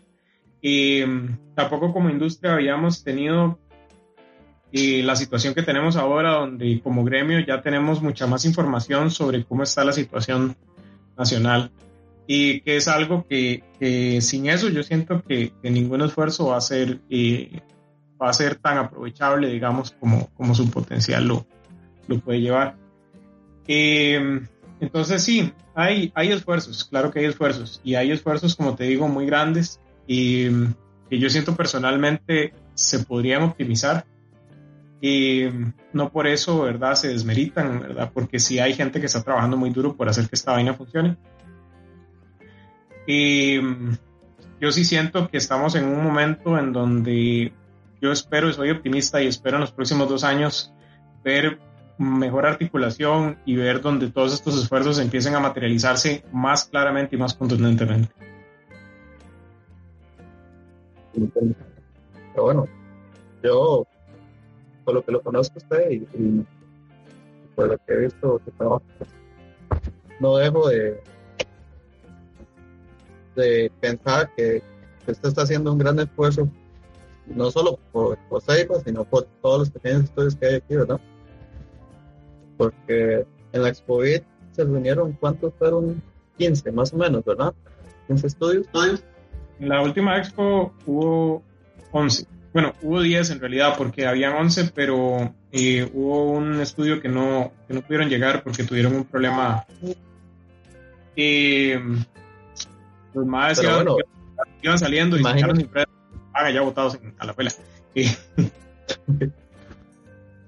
pero aún así eso no quita, digamos, que, que, se esté representando, que esos 11 no estén representando a muchos más que están ahí o detrás haciendo su, sus trabajitos, sus pequeños, iniciando en esto, o algunos que tal vez ya tengan algo más contundente y que ni siquiera se hayan dado cuenta de COVID, pero, pero y eso no, no desmerece ese trabajo. Entonces, es algo que aquí, pues incluso ya nosotros que fuimos como invitados para prensa, pues ya nos alegra muchísimo y esperamos poder repetir todos los años que sea posible y que ojalá podamos hacer que la Expo sea eh, el E3 costarricense, ¿verdad?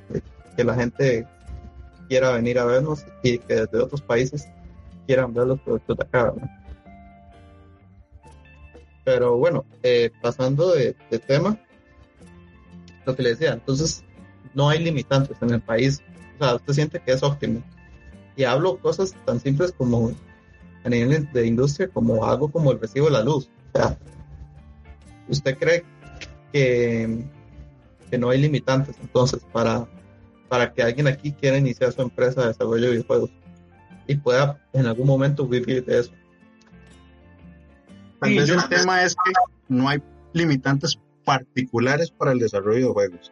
Los limitantes que va a enfrentar una persona que desea hacer una empresa de desarrollo de juegos son las limitantes que va a enfrentar y las dificultades que va a enfrentar en otras empresas o en otros emprendimientos que hagan en el país, ¿verdad? Eso es más que nada como el, sentido de, la idea. Ok, y a nivel educativo, que se nos dio ese, esa, esa, ese sector, hay, hay formación técnica para desarrollo de videojuegos en Costa Rica, de las cuales ustedes puedan sacar talentos, o que esos talentos puedan desarrollarse en el país. Y, Luis, le voy a dejar esto a usted. Ok. Eh, a nivel de formación, sé que hay carreras específicas, o si no, por lo menos eh, estudios, aunque sea más pequeño que un bachillerato, creo que hay diplomados y técnicos eh, de la U creativa y la y la Veritas también está por abrir o acaba de abrir uno. pero desde el punto de vista que puedo aportar eh, como parte de CIDEF, este, los, las personas que han participado y han sido, por así decirlo, casos de éxito, personas que se han podido desempeñar, eh, no necesariamente ocupan de una carrera que diga videojuegos en su título, ¿verdad? Este, la, la capacidad técnica a nivel de arte, que es lo que más conozco, se puede obtener de otros espacios y a nivel de progra, por las personas que conozco, sé que eh, también requiere mucho de esta disciplina propia de, de aprender, de ser un poco autodidacta con las cosas, porque la información necesaria se puede conseguir, nada más eh, se ocupa como meterle un poco de cabeza a dónde o los medios o así, que es también un poco lo que hemos estado esforzándonos en CIDEP de, de hacer un poquito de facilitar ese, de ser ese puente que facilite un poco la información, aunque todavía estamos muy en pañales con, con eso. Ok. De hecho, Yo- de hecho, Di clases en la creativa, en la carrera de videojuegos. Entonces, la respuesta rápida es sí. Sí, sí hay. ah, ok. De hecho, no, no sabía que la expectativa tenía una carrera, un diplomado, me imagino. Sí, un diplomado en videojuegos, un bachillerato en animación. Están- creo que están, eh, se está trabajando un bachillerato en animación digital. Y hay dos diplomados de videojuegos, uno en, en, arte, uno en programa. Y hay otros programas ahí. Y como dijo Luis, la ahorita se de abrir un diplomado. Y mm, en el TEC yo di un curso de diseño de juegos. Hay, hay bastante, hay un, hay un ecosistema muy saludable de académico ahorita. Con oportunidades de crecimiento. Sí, más bien, eh, em, está, o sea, yo sí, yo que estoy muy metido en academia, sí he notado que hay, em, hay más demanda y, y- y más oportunidades, tal vez de las que podemos manejar eh, eh, como gremio académico, digamos, porque, porque hay mucho, hay, hay mucha tela que cortar y, y este, y hasta cierto punto de, lo difícil es como, como agarrar y decir, eh, ok, ¿por, te- ¿por qué tema me meto? Porque en realidad hay suficiente gente que quiere estudiarlo y la industria como tal está creciendo. Y entonces pareciera que es algo que vamos a ver crecer mucho en el futuro cercano. Ok, ok. Eh, otra pregunta, bueno, ya quiero pasar un poco más a, a tema de Sud. Quiero, quiero que me hablen de Sud. Yo sé que es un proyecto en progreso, pero entiendo que ese es su bebé ahorita y eso es lo que quieren que les dé esa oportunidad de, de éxito en el mercado. Pues quiero que, le cuenten a la gente qué es Sud y de dónde surge, surge la idea. Eh, sí, bueno, Sud nace, eh, nosotros en la empresa eh, hemos manejado como una, una filosofía tal vez como una idea de trabajo en equipo en la cual eh, los, los proyectos propios tienen como, como, por decirlo así, como un dueño o como un este patrocinador, por decirlo así. Entonces, eh, Voxel eh, fue idea de Rodolfo y cuando terminamos ese proyecto estábamos pensando eh, con cuál seguir. Entonces, eh, yo quería hacer algo con eh, simulación, un juego de, de, simulación. eh, y eh, así fue como nació Sud. Eh, Sud en realidad nació, digamos que muy diferente a como se ve a- ahorita, porque en un principio este, no se había contemplado que fuera espacial, digamos, en, en, en el espacio. Em, también este, yo en ese tiempo quería probar un poco lo que era la generación de terrenos o espacios de forma este, procedimental. Entonces, en ese proyecto vi como la oportunidad, pero después Sud este, cambió mucho, digamos, en, en, en cuanto a ambientación. Em, y eh, la idea principal era que este, yo quería que fuera un juego de este, cambio climático o que la temática fuerte fuera de cambio climático. Eh, la idea era este, como trabajarla similar a cualquier juego eh, de simulación en tierra, donde la gente se comienza como a construir este, su colonia y se ve afectado por, por eh, eventos de la naturaleza, pero de ahí migró al juego de este terraformación, eh, este de, em, si no me equivoco, fue a partir de un artículo que yo leí de la NASA de eh, un proyecto que ahorita se me olvidó el nombre, ¿cómo se llama? El de terraformación de Venus. Y creo que se llama How. Eh, ajá. Eh, Venus es un planeta que es este, muy caliente y muy inhóspito para vivir, digamos, eh, a nivel como del, como del núcleo, ¿verdad? Ajá, de la superficie. Pero eh, la NASA hace mucho había efectuado estudios y determinó que la atmósfera de Venus es más compatible con la atmósfera de la Tierra que la de Marte. Entonces, eh, ellos habían planteado la, idea de que eventualmente, digamos, eh, se podían crear colonias en Venus, pero no en la superficie, sino en la atmósfera, como flotantes. Y a partir de ahí fue cuando Sud dio el giro para, eh, para convertirse en el juego de terraformación que es ahorita. Em, después eh, le, incorporamos la, historia eh, en el que el personaje principal es una mujer científica. Ay, yo que también yo tengo que ver un poco. el, el, personaje principal fuera eh, femenino, fuera una, mujer en la ciencia, ¿verdad? En el área de, STEM. Eso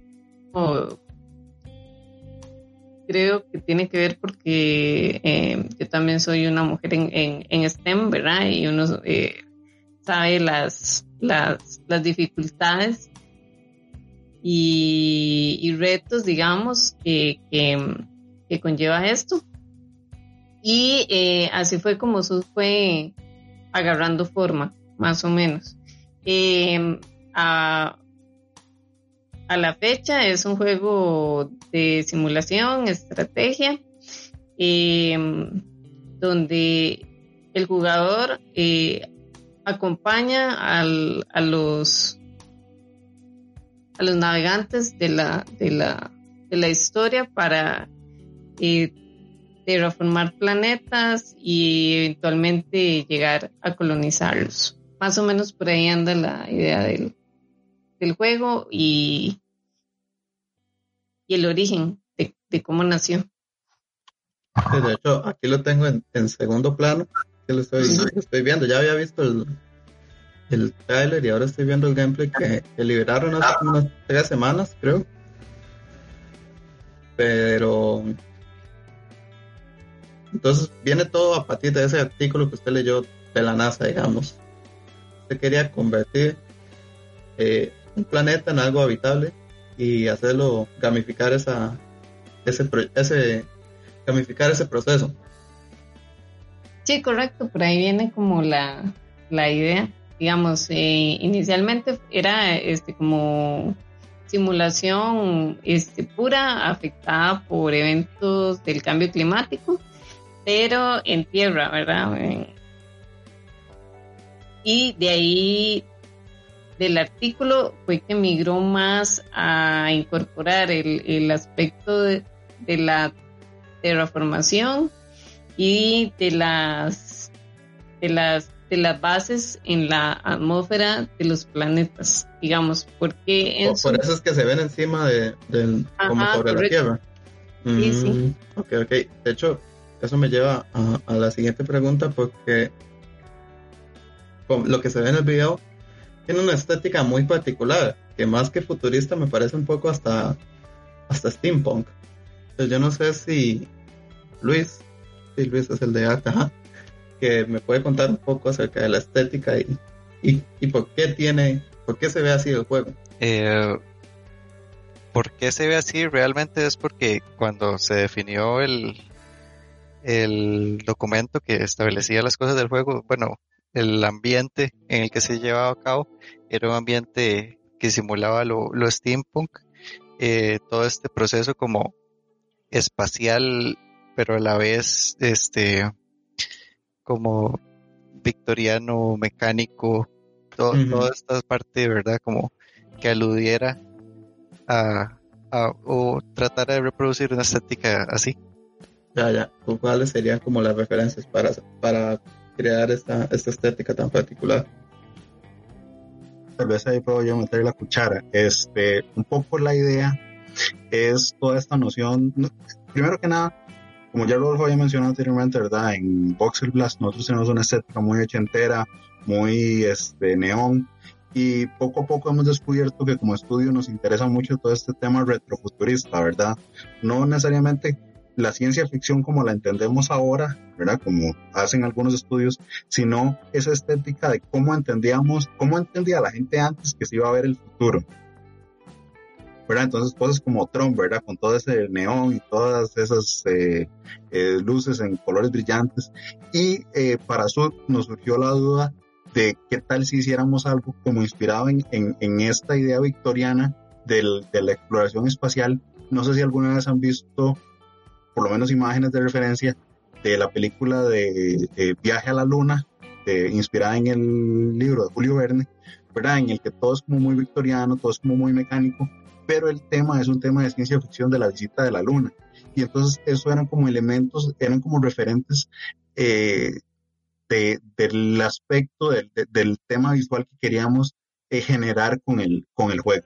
Uh -huh. De hecho, estaba buscando aquí imágenes de, de, la película. No sé si se parece, porque no sé si encontré la que es, pero pero se nota como... La vas a reconocer porque hay una, la más imagen, la imagen más icónica es una luna que tiene como una bala clavada en como el un cohete en el ojo. Esa misma. Sí, sí. Ah, entonces sí, sí, sí, ya la encontré. Ah, ok, entonces, sí, bueno, aparte la luna ahí medio fea.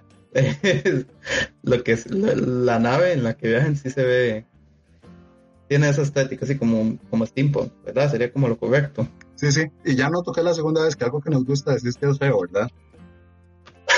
ah, así es él, así es él. Nada, así de particular. Francisco, yo no sé si nos puede contar un poco el, la historia o, o, los inicios de Laura Mackenzie, que es esta científica que da inicio a, la, a la, historia del sur. Mira, es que la verdad no sé qué tanto puedo contar. Vamos a contar una versión así que, que no revele muchísimo de la. Laura es una científico eh, que está sufriendo a causa de un régimen eh, autoritario que está tratando de sofocar su iniciativa científica. Eh, Laura como forma de tratar de quitar ese, de, de, despejar ese, ese tema, empieza a analizar una serie de escritos antiguos que descubren eh, en otro lugar y llegan a manos de ella y ella empieza a partir de esos manuscritos a comprender eh, tecnologías que no son conocidas para, para la época en la que ella vive. Eh, esos manuscritos se van revelando como bitácoras de colonización espacial eh, de otro momento, muy previo al, al tiempo en el que vive Laura y al conocimiento tecnológico que tiene el mundo en el que Laura habita. Ok, ok. Es como el inicio de toda la historia. Sí, por ahí va, ¿verdad? Y las desventuras y, y, y diferentes eh, cosas que tiene que enfrentar Laura para poder este, proseguir en su afán de, propiciar la ciencia en, una civilización, en, una cultura que claramente eh, más bien quiere sofocar ese tipo de ideas. Ok, ok. Eh, tal vez si me pueden hablar un poco de, de, de, cómo ha sido el desarrollo, o sea, cuánto tiempo llevan trabajando en Sud y también, no sé si más importante o no, pero cómo es el marketing de un juego como, como Sud. Y también si se pudiera hacer referencia eh, a nivel costarricense, cómo ha visto la gente el juego. Y um, bueno, mercadear un juego en Costa Rica es un reto y un reto bastante grande. Y, pero hemos tenido una buena recepción en, los eventos en los que lo hemos llevado y es un juego de nicho, ¿verdad? Y eso lo que, lo que significa es que a la gente que le gusta ese tipo de juegos y a la gente que no le gusta ese tipo de juegos va a ver el juego y no, lo, no, no le va a gustar, no va a entender que es la gracia de jugar un juego así. por lo, por lo nicho que es, ¿verdad? Porque sí es, sí es bastante, eh, sí está bastante metido dentro de ese público particular. Pero sí hemos, hemos tenido la ventaja de que, bueno, que es un nicho que en Costa Rica eh, tiene bastante gente que, que, juega ese tipo de juegos y en, en, los eventos a la Expo, en Connector Day, en, eh, en los diferentes eventos que hemos llevado al título y a la gente a la que se lo hemos compartido, hemos encontrado gente que juega juegos de simulación y le han gustado. El, el juego le ha gustado mucho. Y hemos tenido comentarios muy... sí, hemos, hemos tenido comentarios muy positivos de varios aspectos y mm, en general estamos muy contentos con el juego como se comporta mecánicamente y o sea, lo que nos han dicho, digamos, de, de, de cómo se siente la jugabilidad y mm, de que se está cumpliendo, digamos, los, los supuestos que nosotros planteamos, ¿verdad? Que, digamos, cuando uno está diseñando un juego, uno se, se plantea, uno dice, yo quiero que la experiencia se sienta así. Entonces, cuando alguien juega el juego y le describe a uno que sintió lo que uno estaba pretendiendo, eso es, eso es, eso es, muy, es muy gratificante, ¿verdad? Es como que sí, está funcionando lo que nosotros planteamos. Y lo otro es que la narrativa, también hemos recibido comentarios muy positivos del pedacito de narrativa que, te, que hemos podido enseñar. Y, y, eso nos tiene muy optimistas, ¿verdad? Por lo menos de, de saber que tenemos un, un, buen producto entre manos. Respecto al marketing, en eso eh, vamos a quedar mal, porque estamos bien chapitas.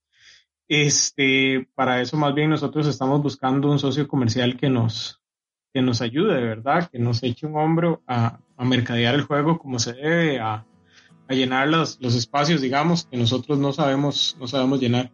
Nosotros podemos, eh, o sea, tenemos claro como el nicho, tenemos claro el tipo de juego que queremos hacer, el tipo de experiencia que queremos brindar, y sabemos que, que, es un nicho reducido y, y, y, tenemos una noción más o menos clara del tipo de población que le va a gustar a nuestro juego. Lo que no sabemos es cómo llegar a esa población, ¿verdad? Cómo, cómo comunicarnos con esa población. Y, lo que hemos estado estos últimos meses y, principalmente ha sido buscando esos socio comercial, ¿verdad? Y el cual, lamentablemente debo decir, eh, lo hemos tenido que buscar en el extranjero, porque hace rato que me hiciste la pregunta de que cómo era el clima en Costa Rica y hablamos mucho desde el clima, desde el punto de vista público, ¿verdad? Uh -huh. Pero el ecosistema privado en Costa Rica sí está bastante desierto para economía naranja. Aquí en Costa Rica nadie hace eh, capital ángel, nadie hace inversión riesgo y nadie hace inversión en economía naranja, en, en cine, en música y videojuegos, en cualquier cosa que tenga algún componente artístico, eh, el, el, el, pico es muy quitado para eso. O sea que a nivel de, de empresa privada no han encontrado apoyo, digamos, que quiera no. financiar el juego o ayudarles en la parte creativa o en la parte de marketing, en nada. No, y difícilmente lo vamos a encontrar, ¿verdad? El, clima, el clima este, económico costarricense no es de inversión, no es, no es de invertir en, en nuevas eh, aventuras este, comerciales. Eh, si vos te fijas, eh, las empresas eh, que existen en el país, todas las que eran Fundación Costarricense, se han vendido a otras empresas y todos los nuevos son franquicias, ¿verdad? Hay, muy poca muy poco deseo realmente de, generar inversión en nuevas empresas y mucho menos en, como dijo Rodolfo, en, en sectores como, como cine o música, o en el caso de videojuegos, mucho menos. ¿Y usted cree que eso es porque no se sabe el retorno que puede tener, por ejemplo, un videojuego o una película? O sea, porque es casi un misterio, o porque ellos, porque el, el mismo tico considera que su producto es malo. No es una cuestión de que sea malo, sí la gente es alérgica al riesgo, ¿verdad? Eh, inclusive mucho más que en, que en otros lugares. En, en Costa Rica el, el riesgo como, como, un elemento de inversión es una cosa prácticamente desconocida, porque inclusive las otras empresas de las que podríamos hablar en sectores más tradicionales, se trata de, de, de, cercar y cerrar el mercado para reducir el riesgo, ¿verdad? Y, y ese es uh -huh. el, el juego acá. Sí, sí, entiendo. En, en, economía naranja sí se puede calcular el retorno, y, pero no es tan fácil. Y hay que educarse muy bien en ese aspecto. Como te digo, nosotros somos bien chapitas eh, en, en, esa parte. Pero, pero de, sí se puede calcular y hay y internacionalmente hay, hay gente que tiene muy claro, digamos, eh, cómo se comporta la industria y qué acciones tiene que tomar o, qué tiene que ver eh, para saber cuándo se puede arriesgar y cómo. Aquí en eso sí falta mucha educación. Y mm, nosotros desde la perspectiva técnica de cómo hacer un juego, eso estamos súper cubiertos.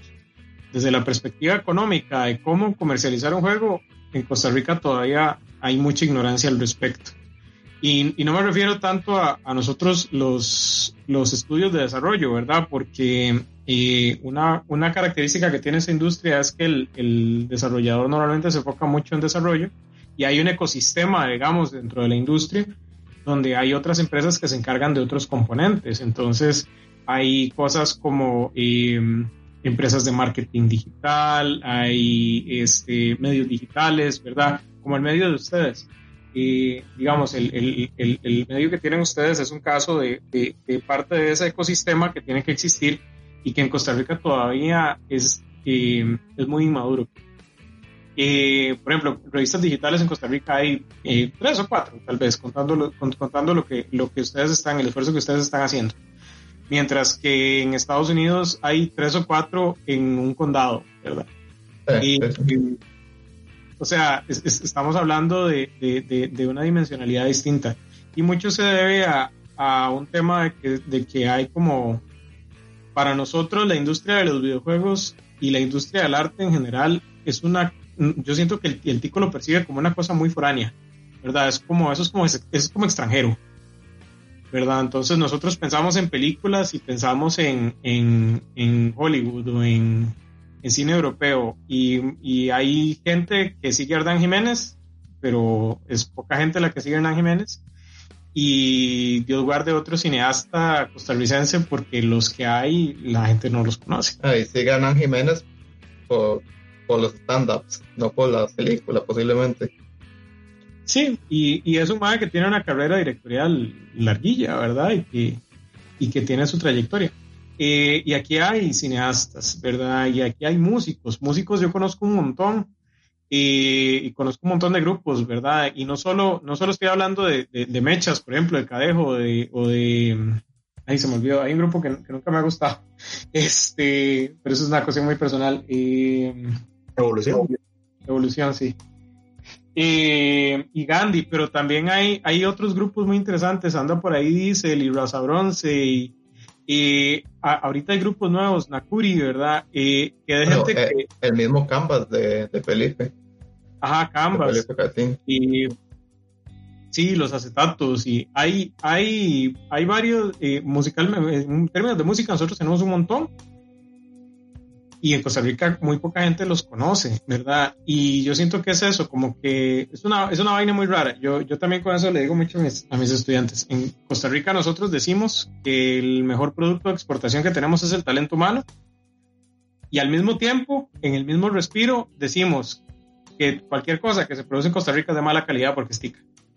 Y es una vara súper paradójica. Yo, yo nunca he entendido por qué es que pensamos así. Y yo yo pienso que Costa Rica tiene muy buen talento humano, que nosotros, y tanto cultural como a nivel de educación, de alfabetización, tenemos la capacidad de incursionar en cualquier industria y punto, ¿verdad? La otra cosa no la pienso. A mí me gusta mucho la producción tica, artística y me gusta mucho cuando, cuando hay un empresario tico porque son muy creativos. En Costa Rica tenemos un, un buen, este, eh, un material muy, con muy buen abono. Pero entonces, eso aparte nos cuesta mucho, ¿verdad? Nos cuesta mucho crecer económicamente cuando en otros países es mucho más fácil porque encuentran una comunidad más inmediata que los apoya. Mm, aquí, por ejemplo, ese, ese apoyo pues es un poco más dilatado, cuesta mucho encontrar.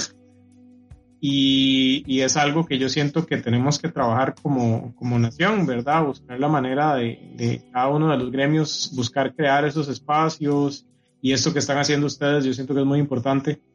Y porque va creando esos espacios y va enseñándole a la gente que, que esta es una industria que existe, ¿verdad? No, la no, no estoy hablando necesariamente de la de los videojuegos, sino la que están ustedes, ¿verdad? Y tener una, una, un medio digital de divulgación de, de, cultura popular, eso es una industria que existe, en la que, en la que podemos desempeñarnos.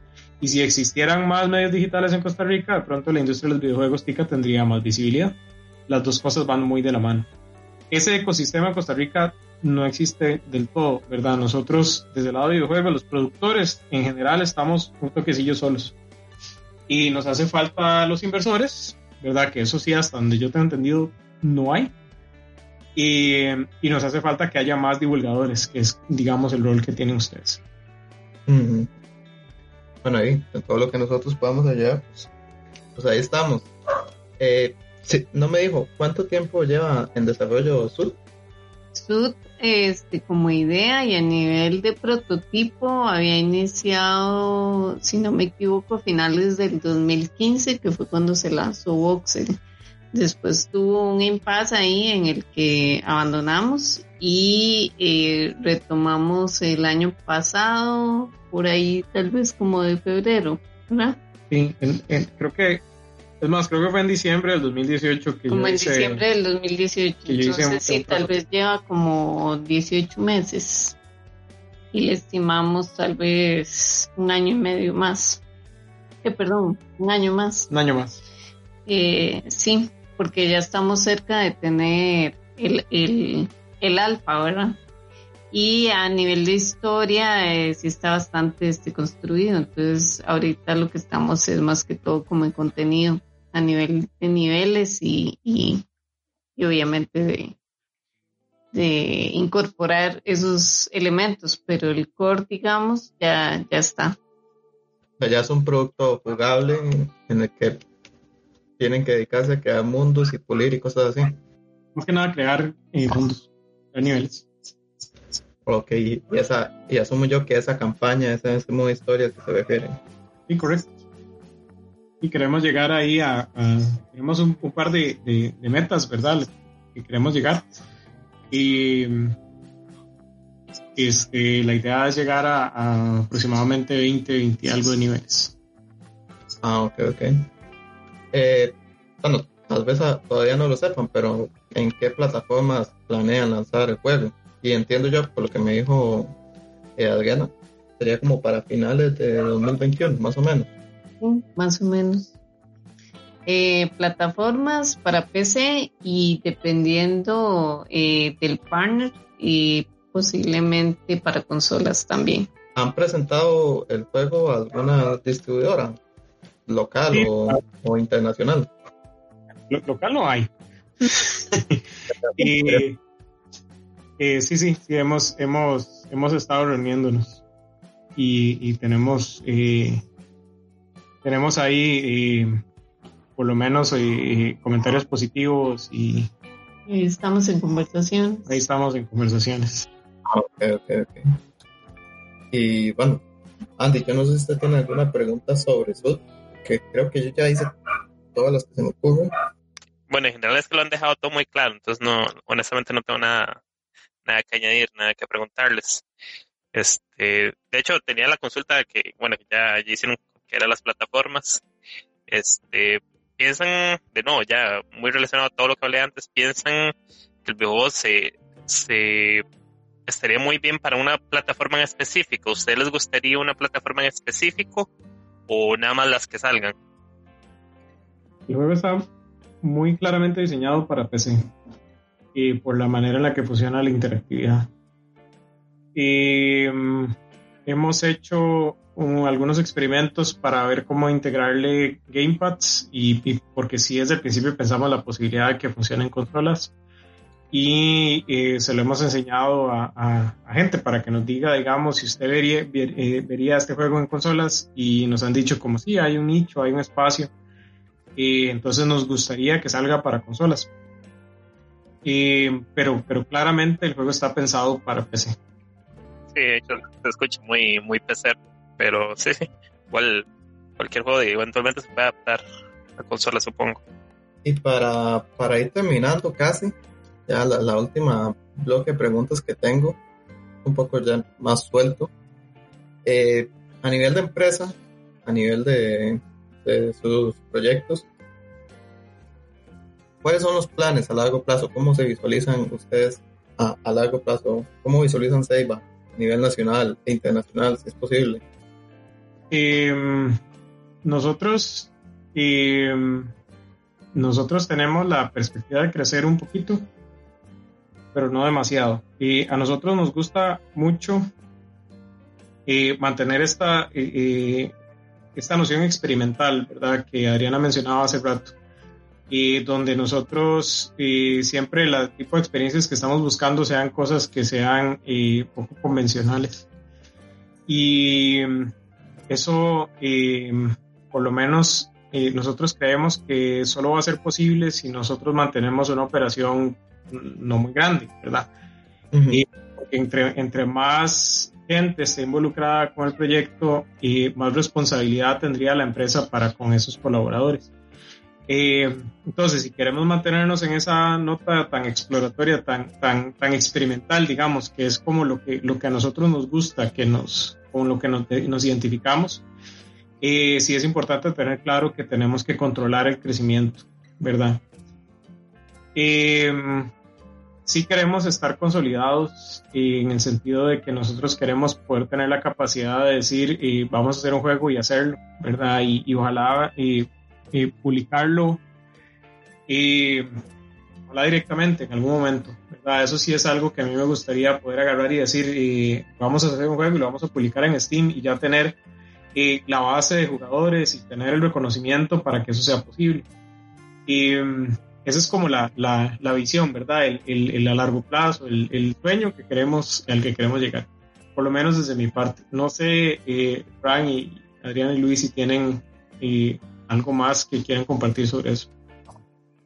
Sí, este, tal vez eh, de parte mía, pero creo que es compartido. Eh, nos visualizamos como a futuro, ¿verdad? Como una empresa eh, Em, que ya la gente puede reconocer, digamos, a nivel como de la industria este, nacional y ojalá internacional también. Em, y nos gustaría que con cada proyecto que vamos emprendiendo y que vamos eh, sacando y publicando, ir creciendo tal vez un poquito más en, en, colaboradores y en alcance, como ir haciendo cositas tal vez un poquito más ambiciosas porque ya tenemos más gente o ya podemos comprar eh, mejor equipo, ¿verdad? Y pero este siempre manteniendo esta idea de que son los proyectos que a nosotros nos gustan.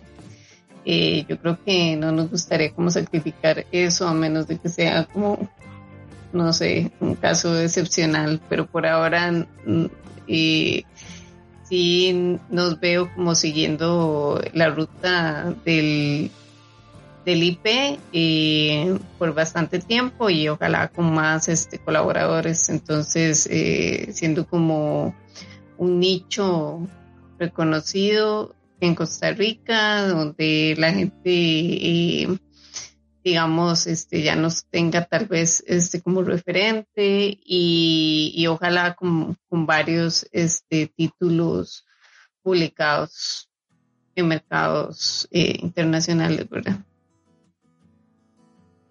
Ok, Fran y, y Luis. No, nada que agregar, la verdad. Algo que a mí me gustaría que pasara es que lleguemos a un punto en donde no solo nosotros, ¿verdad? Pero pero empresas ticas puedan y desarrollar un juego y publicarlo y que tenga éxito en Costa Rica.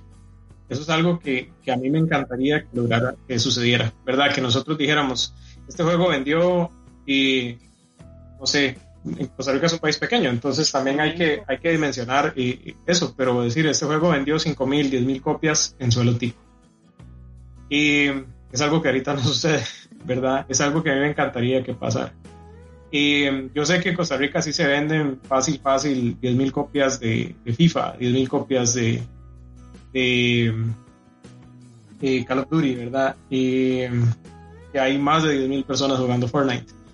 Y me gustaría que se replicara, pues, me gustaría mucho que, que, eso se replicara con juegos ticos, ¿verdad? Y que, que, nosotros llegáramos a un punto donde una empresa tica publica un juego y la, la, el sustento lo tenga en mercado local. Eso yo siento que sería un sueño para, para varios de nosotros. Ya, sí, sí, que, que sea sostenible solo por nuestro mismo país. Autosuficiencia. bueno, en realidad es una visión muy interesante y creo que cualquier estudio costarricense desearía lo mismo. Ahora, otra pregunta así bien, bien loca para todos, es cómo, teniendo los recursos y, y el nivel técnico que, que se requiera, ¿cuál sería su juego soñado? ¿De qué género sería? ¿Cómo lo harían? ¿Cómo construirían ustedes? O sea, ¿cuál es el juego más ambicioso que ustedes quieren hacer? Y que ustedes dicen, bueno, ahorita no puedo porque me falta equipo, no sé, o, porque no, todavía no sé cómo programar esto o lo otro. Pero, ¿cuál es su juego soñado, por decirlo de alguna manera? Eh, no sé si es que no he dormido muy bien, pero eh, no, no sé, no sé cómo cuál sería. O sea, tenemos proyectos en mente que son proyectos muy ambiciosos, que los tenemos desde el principio de la, de la empresa y que no los podemos ejecutar todavía porque no tenemos el músculo para hacerlo. Y mm, por poner un ejemplo, hay un caso muy particular donde eh, hay, hay una historia eh, basada en una historia basada en una historia real. La cantidad de veces que lo dije la correcta. ok. para, para, no comprometer a nadie, de un, eh, un, un, día en, en, mi, en, mi, familia se hizo un, un, pleito, un familiar mío se agarró ahí con, con, alguien más, pero cuando yo escuché la historia ya había pasado por un teléfono chocho muy largo y la historia era tan fascinante y tan fantástica que yo estaba, eso estaba, es un juego. Y era una hora así tipo doble dragón, ¿verdad? Porque lo que a mí me contaron es que habían secuestrado no sé quién y que se lo habían llegado no sé dónde y que no sé quién se tuvo que agarrar a golpes con no sé quién más y que llegó la policía y la policía dijo no podemos hacer nada. Era la vara más dramática del mundo. Ya después cuando escuché la historia real era mucho menos... Eh, Interesante. Era, mucho más sencilla, digamos, mucho, mucho más como, no, no, lo que pasó fue esto y esto y esto y todos estamos bien. Eh, pero pero esa narrativa, digamos, tan vacilona que, que, que, escuché yo al principio fue como, ah, esta vaina, esta vaina se está callando. Ese es un producto muy ambicioso que hemos conversado desde que, esa, desde que ese evento pasó eh, y sobre el que hemos vacilado mucho y, y, y, y, le hemos, y le hemos como agarrado cariño a la idea, pero técnicamente es un producto que nos excede, ¿verdad? Que, que no tenemos nosotros el músculo para llevarlo a cabo. Y más que nada es un producto que requeriría como muchísimo contenido. Y mm, también Adrián hace tiempo, hace un ratito estaba hablando sobre, sobre el perro que tuvimos, ¿verdad? Que queríamos hacer un juego sobre, sobre, con ese perro. Y con eso teníamos bastantes ideas, bastante locas. Y, y ahí también hay aspectos técnicos para los cuales necesitamos más gente, ¿verdad? Y mm, para empezar, para que ese producto funcione como nosotros queremos que funcione, eh, necesitamos eh, eh, darle a Luis subordinados, digamos, darle a Luis un departamento de arte. Animal, hay, que hay que estudiar un montón de anatomía animal, hay que tener un buen par de riggers bien marcameado, ¿verdad? Y, y, y hay, hay, varios elementos, digamos, que necesitamos desarrollar para poder llegar a esos productos. Y el otro que habíamos pensado es un producto en dos, en dos etapas o en, con dos facetas que, eh, que, habíamos conversado también mucho y era la idea de hacer eh, un juego o, dos juegos, digamos, eh, sobre leyendas ticas. Entonces, queríamos hacer uno que fuera un point and click, que fuera básicamente como ir contando y como ir contando como cada leyenda, ¿verdad? Y, pero hacerlo... Es más eh, factible, digamos, con los recursos que tenemos ahorita. Sí. Y el otro que queríamos hacer, que fuera de la mano de ese, era hacer un brawler tipo Smash, digamos, y agarrando personajes de leyendas chicas, digamos, como los personajes del juego. Eso es más como un, como un, sería chido poder hacer esto. Y, nosotros, y comercialmente ese juego lo vemos un poco más difícil ¿verdad? Y el tema es muy local. El tema es muy local, por lo mismo que te sí. Que, que, nosotros... que americanizar a, a, las leyendas, tal vez. O incluir muchas de otros países. Sí, no sé, no sé cuál sería la estrategia. Y ahí a este punto empieza a parecerse más a Clash of Gods, ¿verdad? Y, eso puede ser Ajá. incómodo. Sí, sí, pero, Sí, de acuerdo. sí, tal vez serían como los tres que, que me acuerdo yo, como, como que nosotros hemos dicho que chido poder hacer esto, pero, pero no, no, no somos el estudio que puede hacer esos productos. Sí. No sé, Fran y Luis, si tienen alguno así que digan y como que chido hacer este juego, pero todavía no. No, la verdad es que no, este, y sinceramente eso no sé cómo decir, este juego es el pináculo de, de lo que me gustaría hacer, no, no se me ocurre como qué es lo que, me gustaría hacer, tal vez así como peloteando una, una idea que uno, que fuese así como sobre las olas, tal vez podría ser algo que se pareciese a eh, Shadow of Mordor o alguna cuestión así, que son juegos que tienen muchos elementos de diferentes eh, tipos de juegos integrados.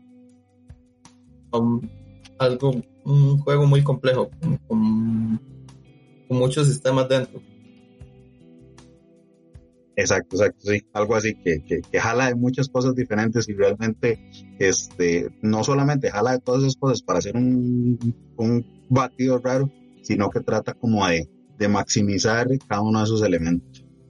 Sí, este, no, que específicamente no tengo un ejemplo o algo en mente de, de qué quisiera, qué género quisiera que fuera o así específicamente, pero sí eh, me, me gustaría lograr o experimentar eh, de ver un juego que, que tenga como la simpleza, pero a la vez el interés, o sea, lo llamativo.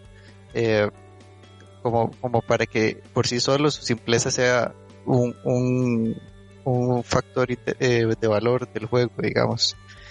Eh, más allá de como, como todos los juegos son tan complejos, quisiera como una experiencia más simple, pero, pero que a la vez logre captar la atención de las personas. Sí, entiendo, tal vez algo más narrativo, dice usted. Sí, algo, algo más de, de sentir el, el, el juego, no tanto como de, de romper el control a, a botonazos o así. Entiendo, entiendo. Y ya, sí, para ir cerrando, el- les dejamos el espacio a ustedes para que se, se echen promoción encima y, y nos hablen de, de lo que ustedes quieran, o sea, que nos hablen de sus juegos, que hagan la promoción que ustedes quieran. Ma, que aparte de que para marketing somos bien chapas. Yo, también hago lo que puedo. no, no, eh, bueno, tal vez ahí nada más mencionar que tenemos eh, este juego publicado en Steam, ¿verdad? Que se llama Blast. Y que estamos desarrollando Project Suit, que es un juego de, simulación estrategia que, que esperamos que salga para junio del 2021, junio-julio 2021. Estén atentos. Sí, y, y bueno, que también eh, podamos estar atentos de más producción tica, ¿verdad? Porque eh, una ventaja que tenemos es que todos estamos eh, colaborando, entonces al que nos vaya bien, nos va a ayudar a todos los demás. entonces, si, si, si, si no les gusta Boxer Blast, que es un juego muy tonto, y, y por ahí anda Phoenix Rage y Beer Cakes y Hookbots y Color Guardians. Y mm, aquí hay, aquí hay material de donde agarrarse. Eh, pero si le gusta la música electrónica y los gráficos ochenteros, Voxel Blast en Steam tal vez es como un, un, un, un- potencial. Ah, bueno, y si es medio masoquista, porque ese juego es putamente difícil. Eh, eh, es, es tal vez una buena adición a la biblioteca. Ok, ok, lo, lo tendremos en cuenta. Y los demás, si quieren agregar algo último, ya sea sobre su trabajo, sobre el estudio, sobre los videojuegos. Su- supongo que tal vez valdría la pena mencionar ahí como Acidef, decirles que, que pueden buscar a eh, las redes sociales por si les interesa tener un grupito en donde compartir cosas sobre juegos o sobre lo que están haciendo o si quieren participar en los eventos que eventualmente vamos a seguir haciendo luego de adaptarnos a la situación actual. Ok, eh, Acideb y lo pueden encontrar en Facebook, ¿verdad? Es que está el grupo. Sí, correcto. Ahora que Luis menciona de que, que- que sí, ¿verdad? Eh, ahí estamos haciendo, estamos planeando actividades. También está la asociación, ¿verdad? La SODEF.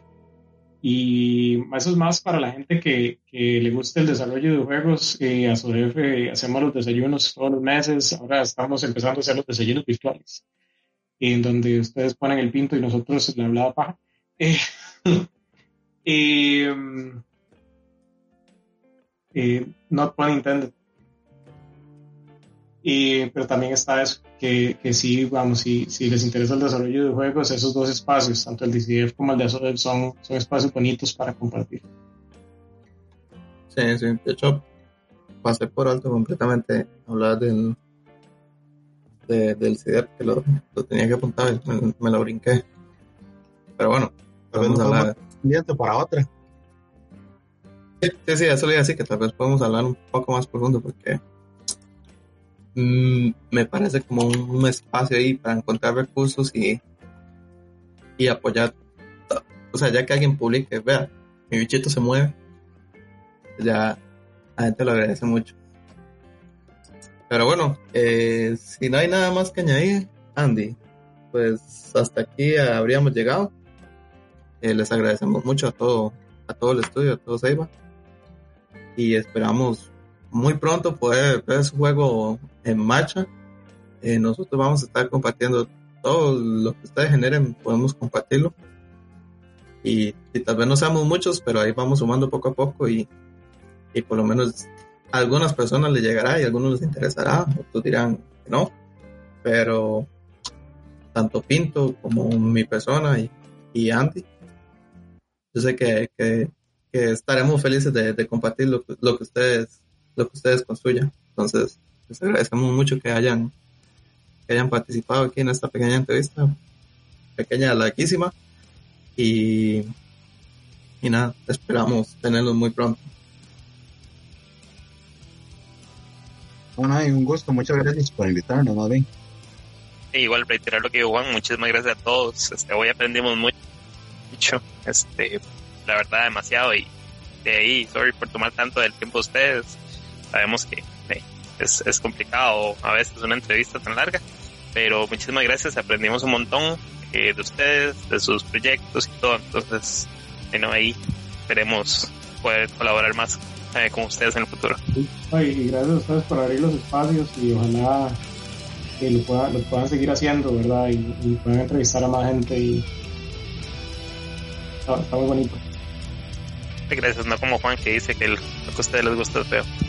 Sí, sí, no, como que, que, nosotros, que, que.